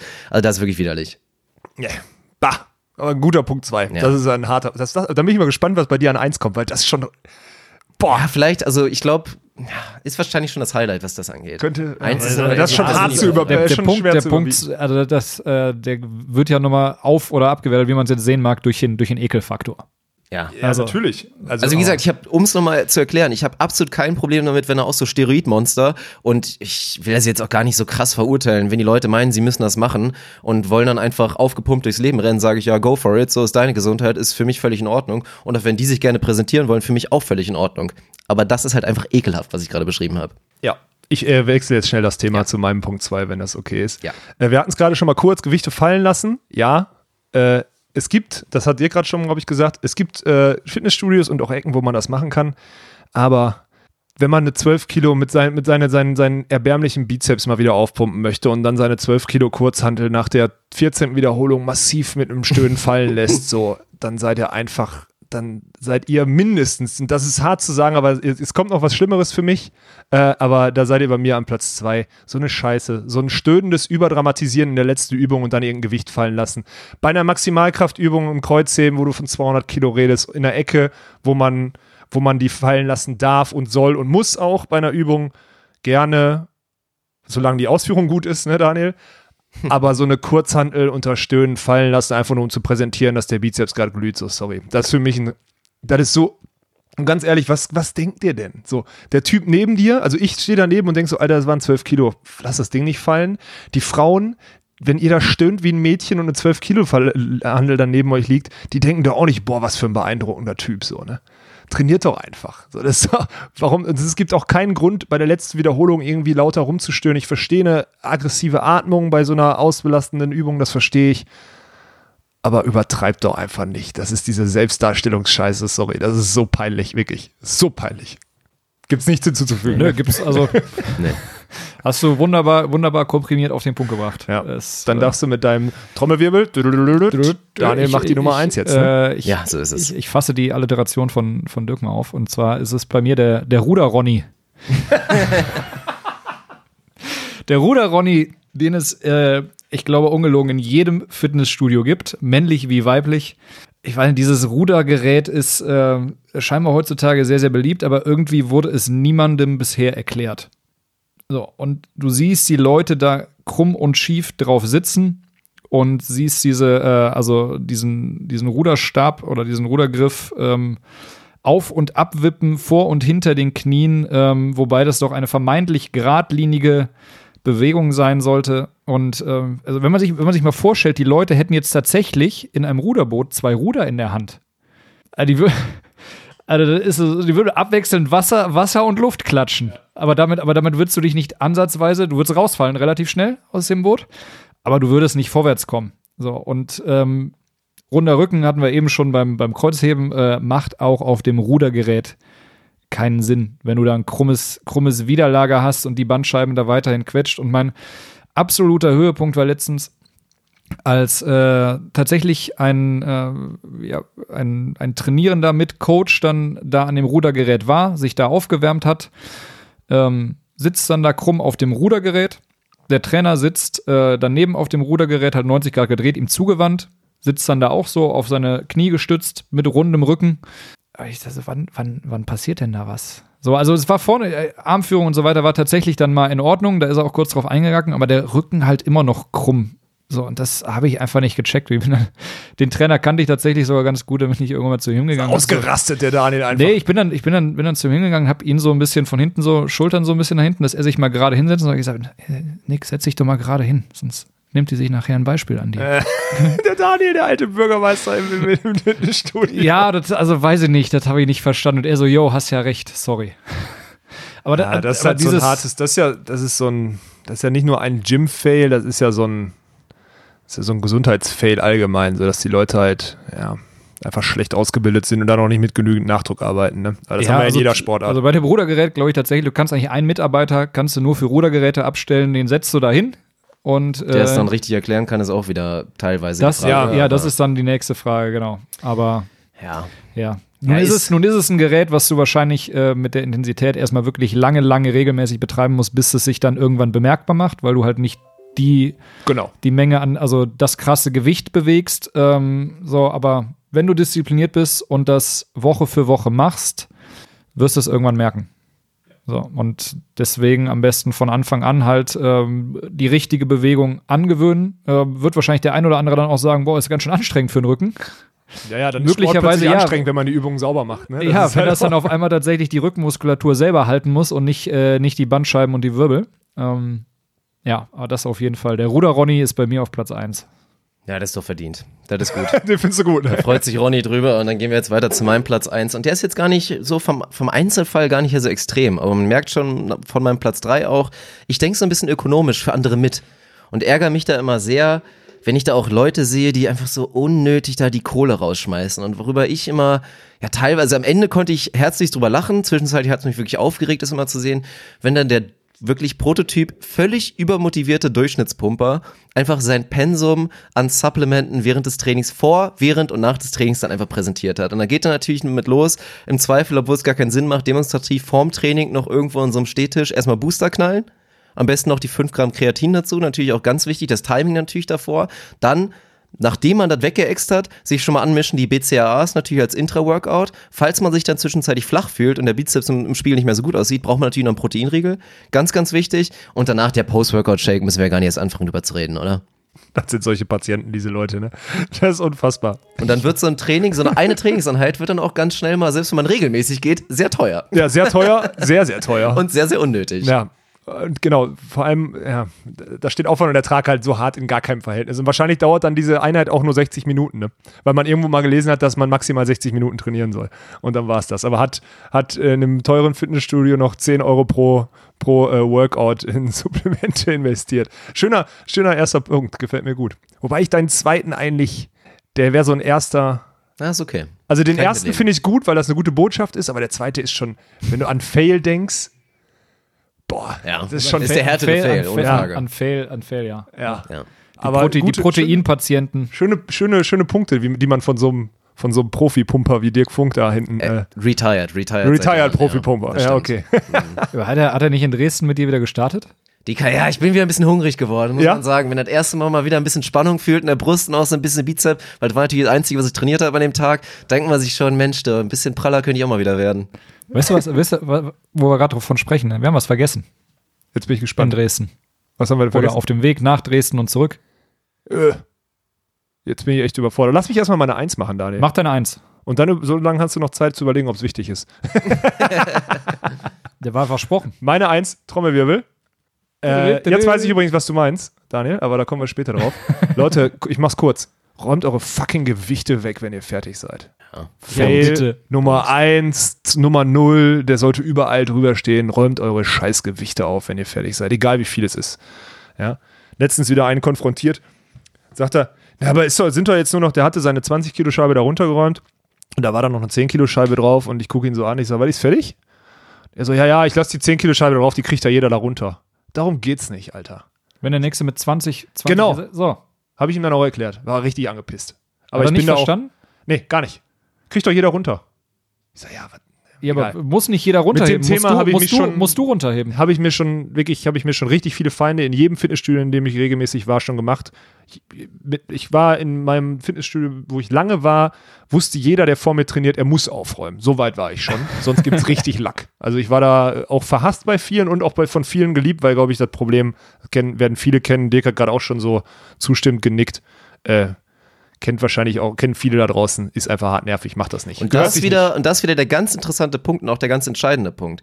Du kannst pumpen, so viel du willst, aber Der sportliche 2,6 Meter Mann wird immer eindrucksvoller in so einer Situation bleiben Ja. im Vergleich zu dem voll super aufgepumpten 1,70.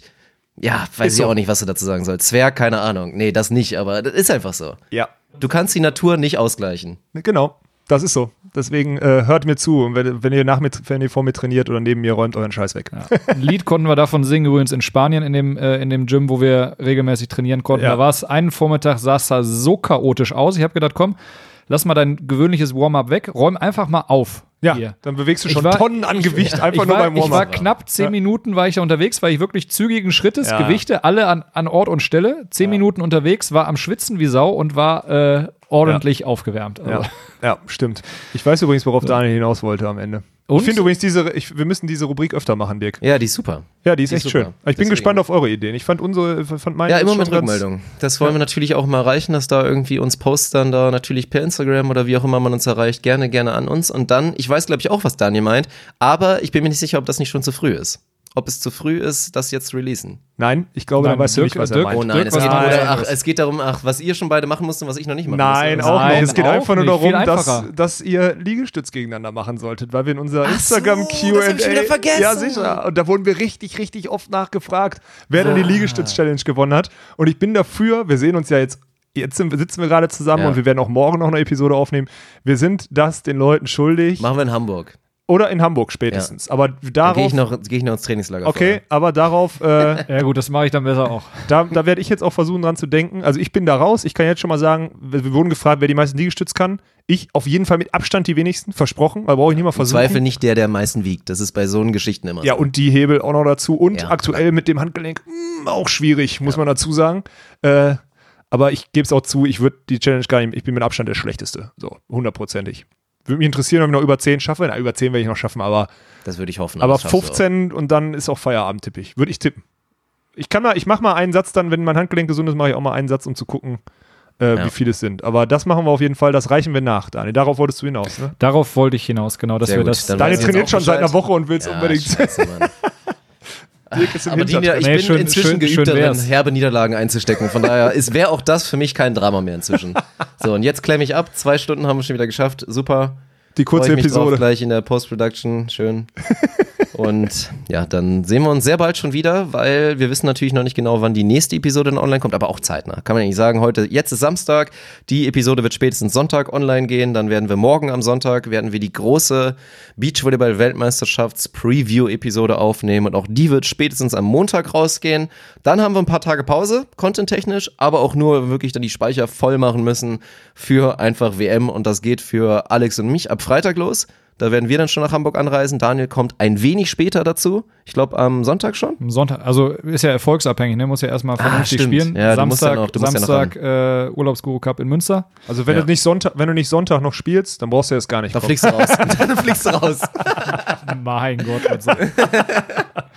So ziehen wir es jetzt durch. Ja, Ja. ja, das ist doch gut. Ja, also von daher, freut euch, freut euch auf den Content. Falls ihr es gerade am Mittwoch hört, dann freut euch auf massiven Beachvolleyball-WM-Content. Das wird geil. Und von daher war es das für mich. Vielen Dank an alle Zuhörer für die Geduld, für alles. Ich hoffe, auch Hallenfans unter euch hatten heute mal wieder ein bisschen mehr Spaß. Und dann, ja, geht's einfach so weiter. Von daher, Ohne Netz. Und sandigen Boden.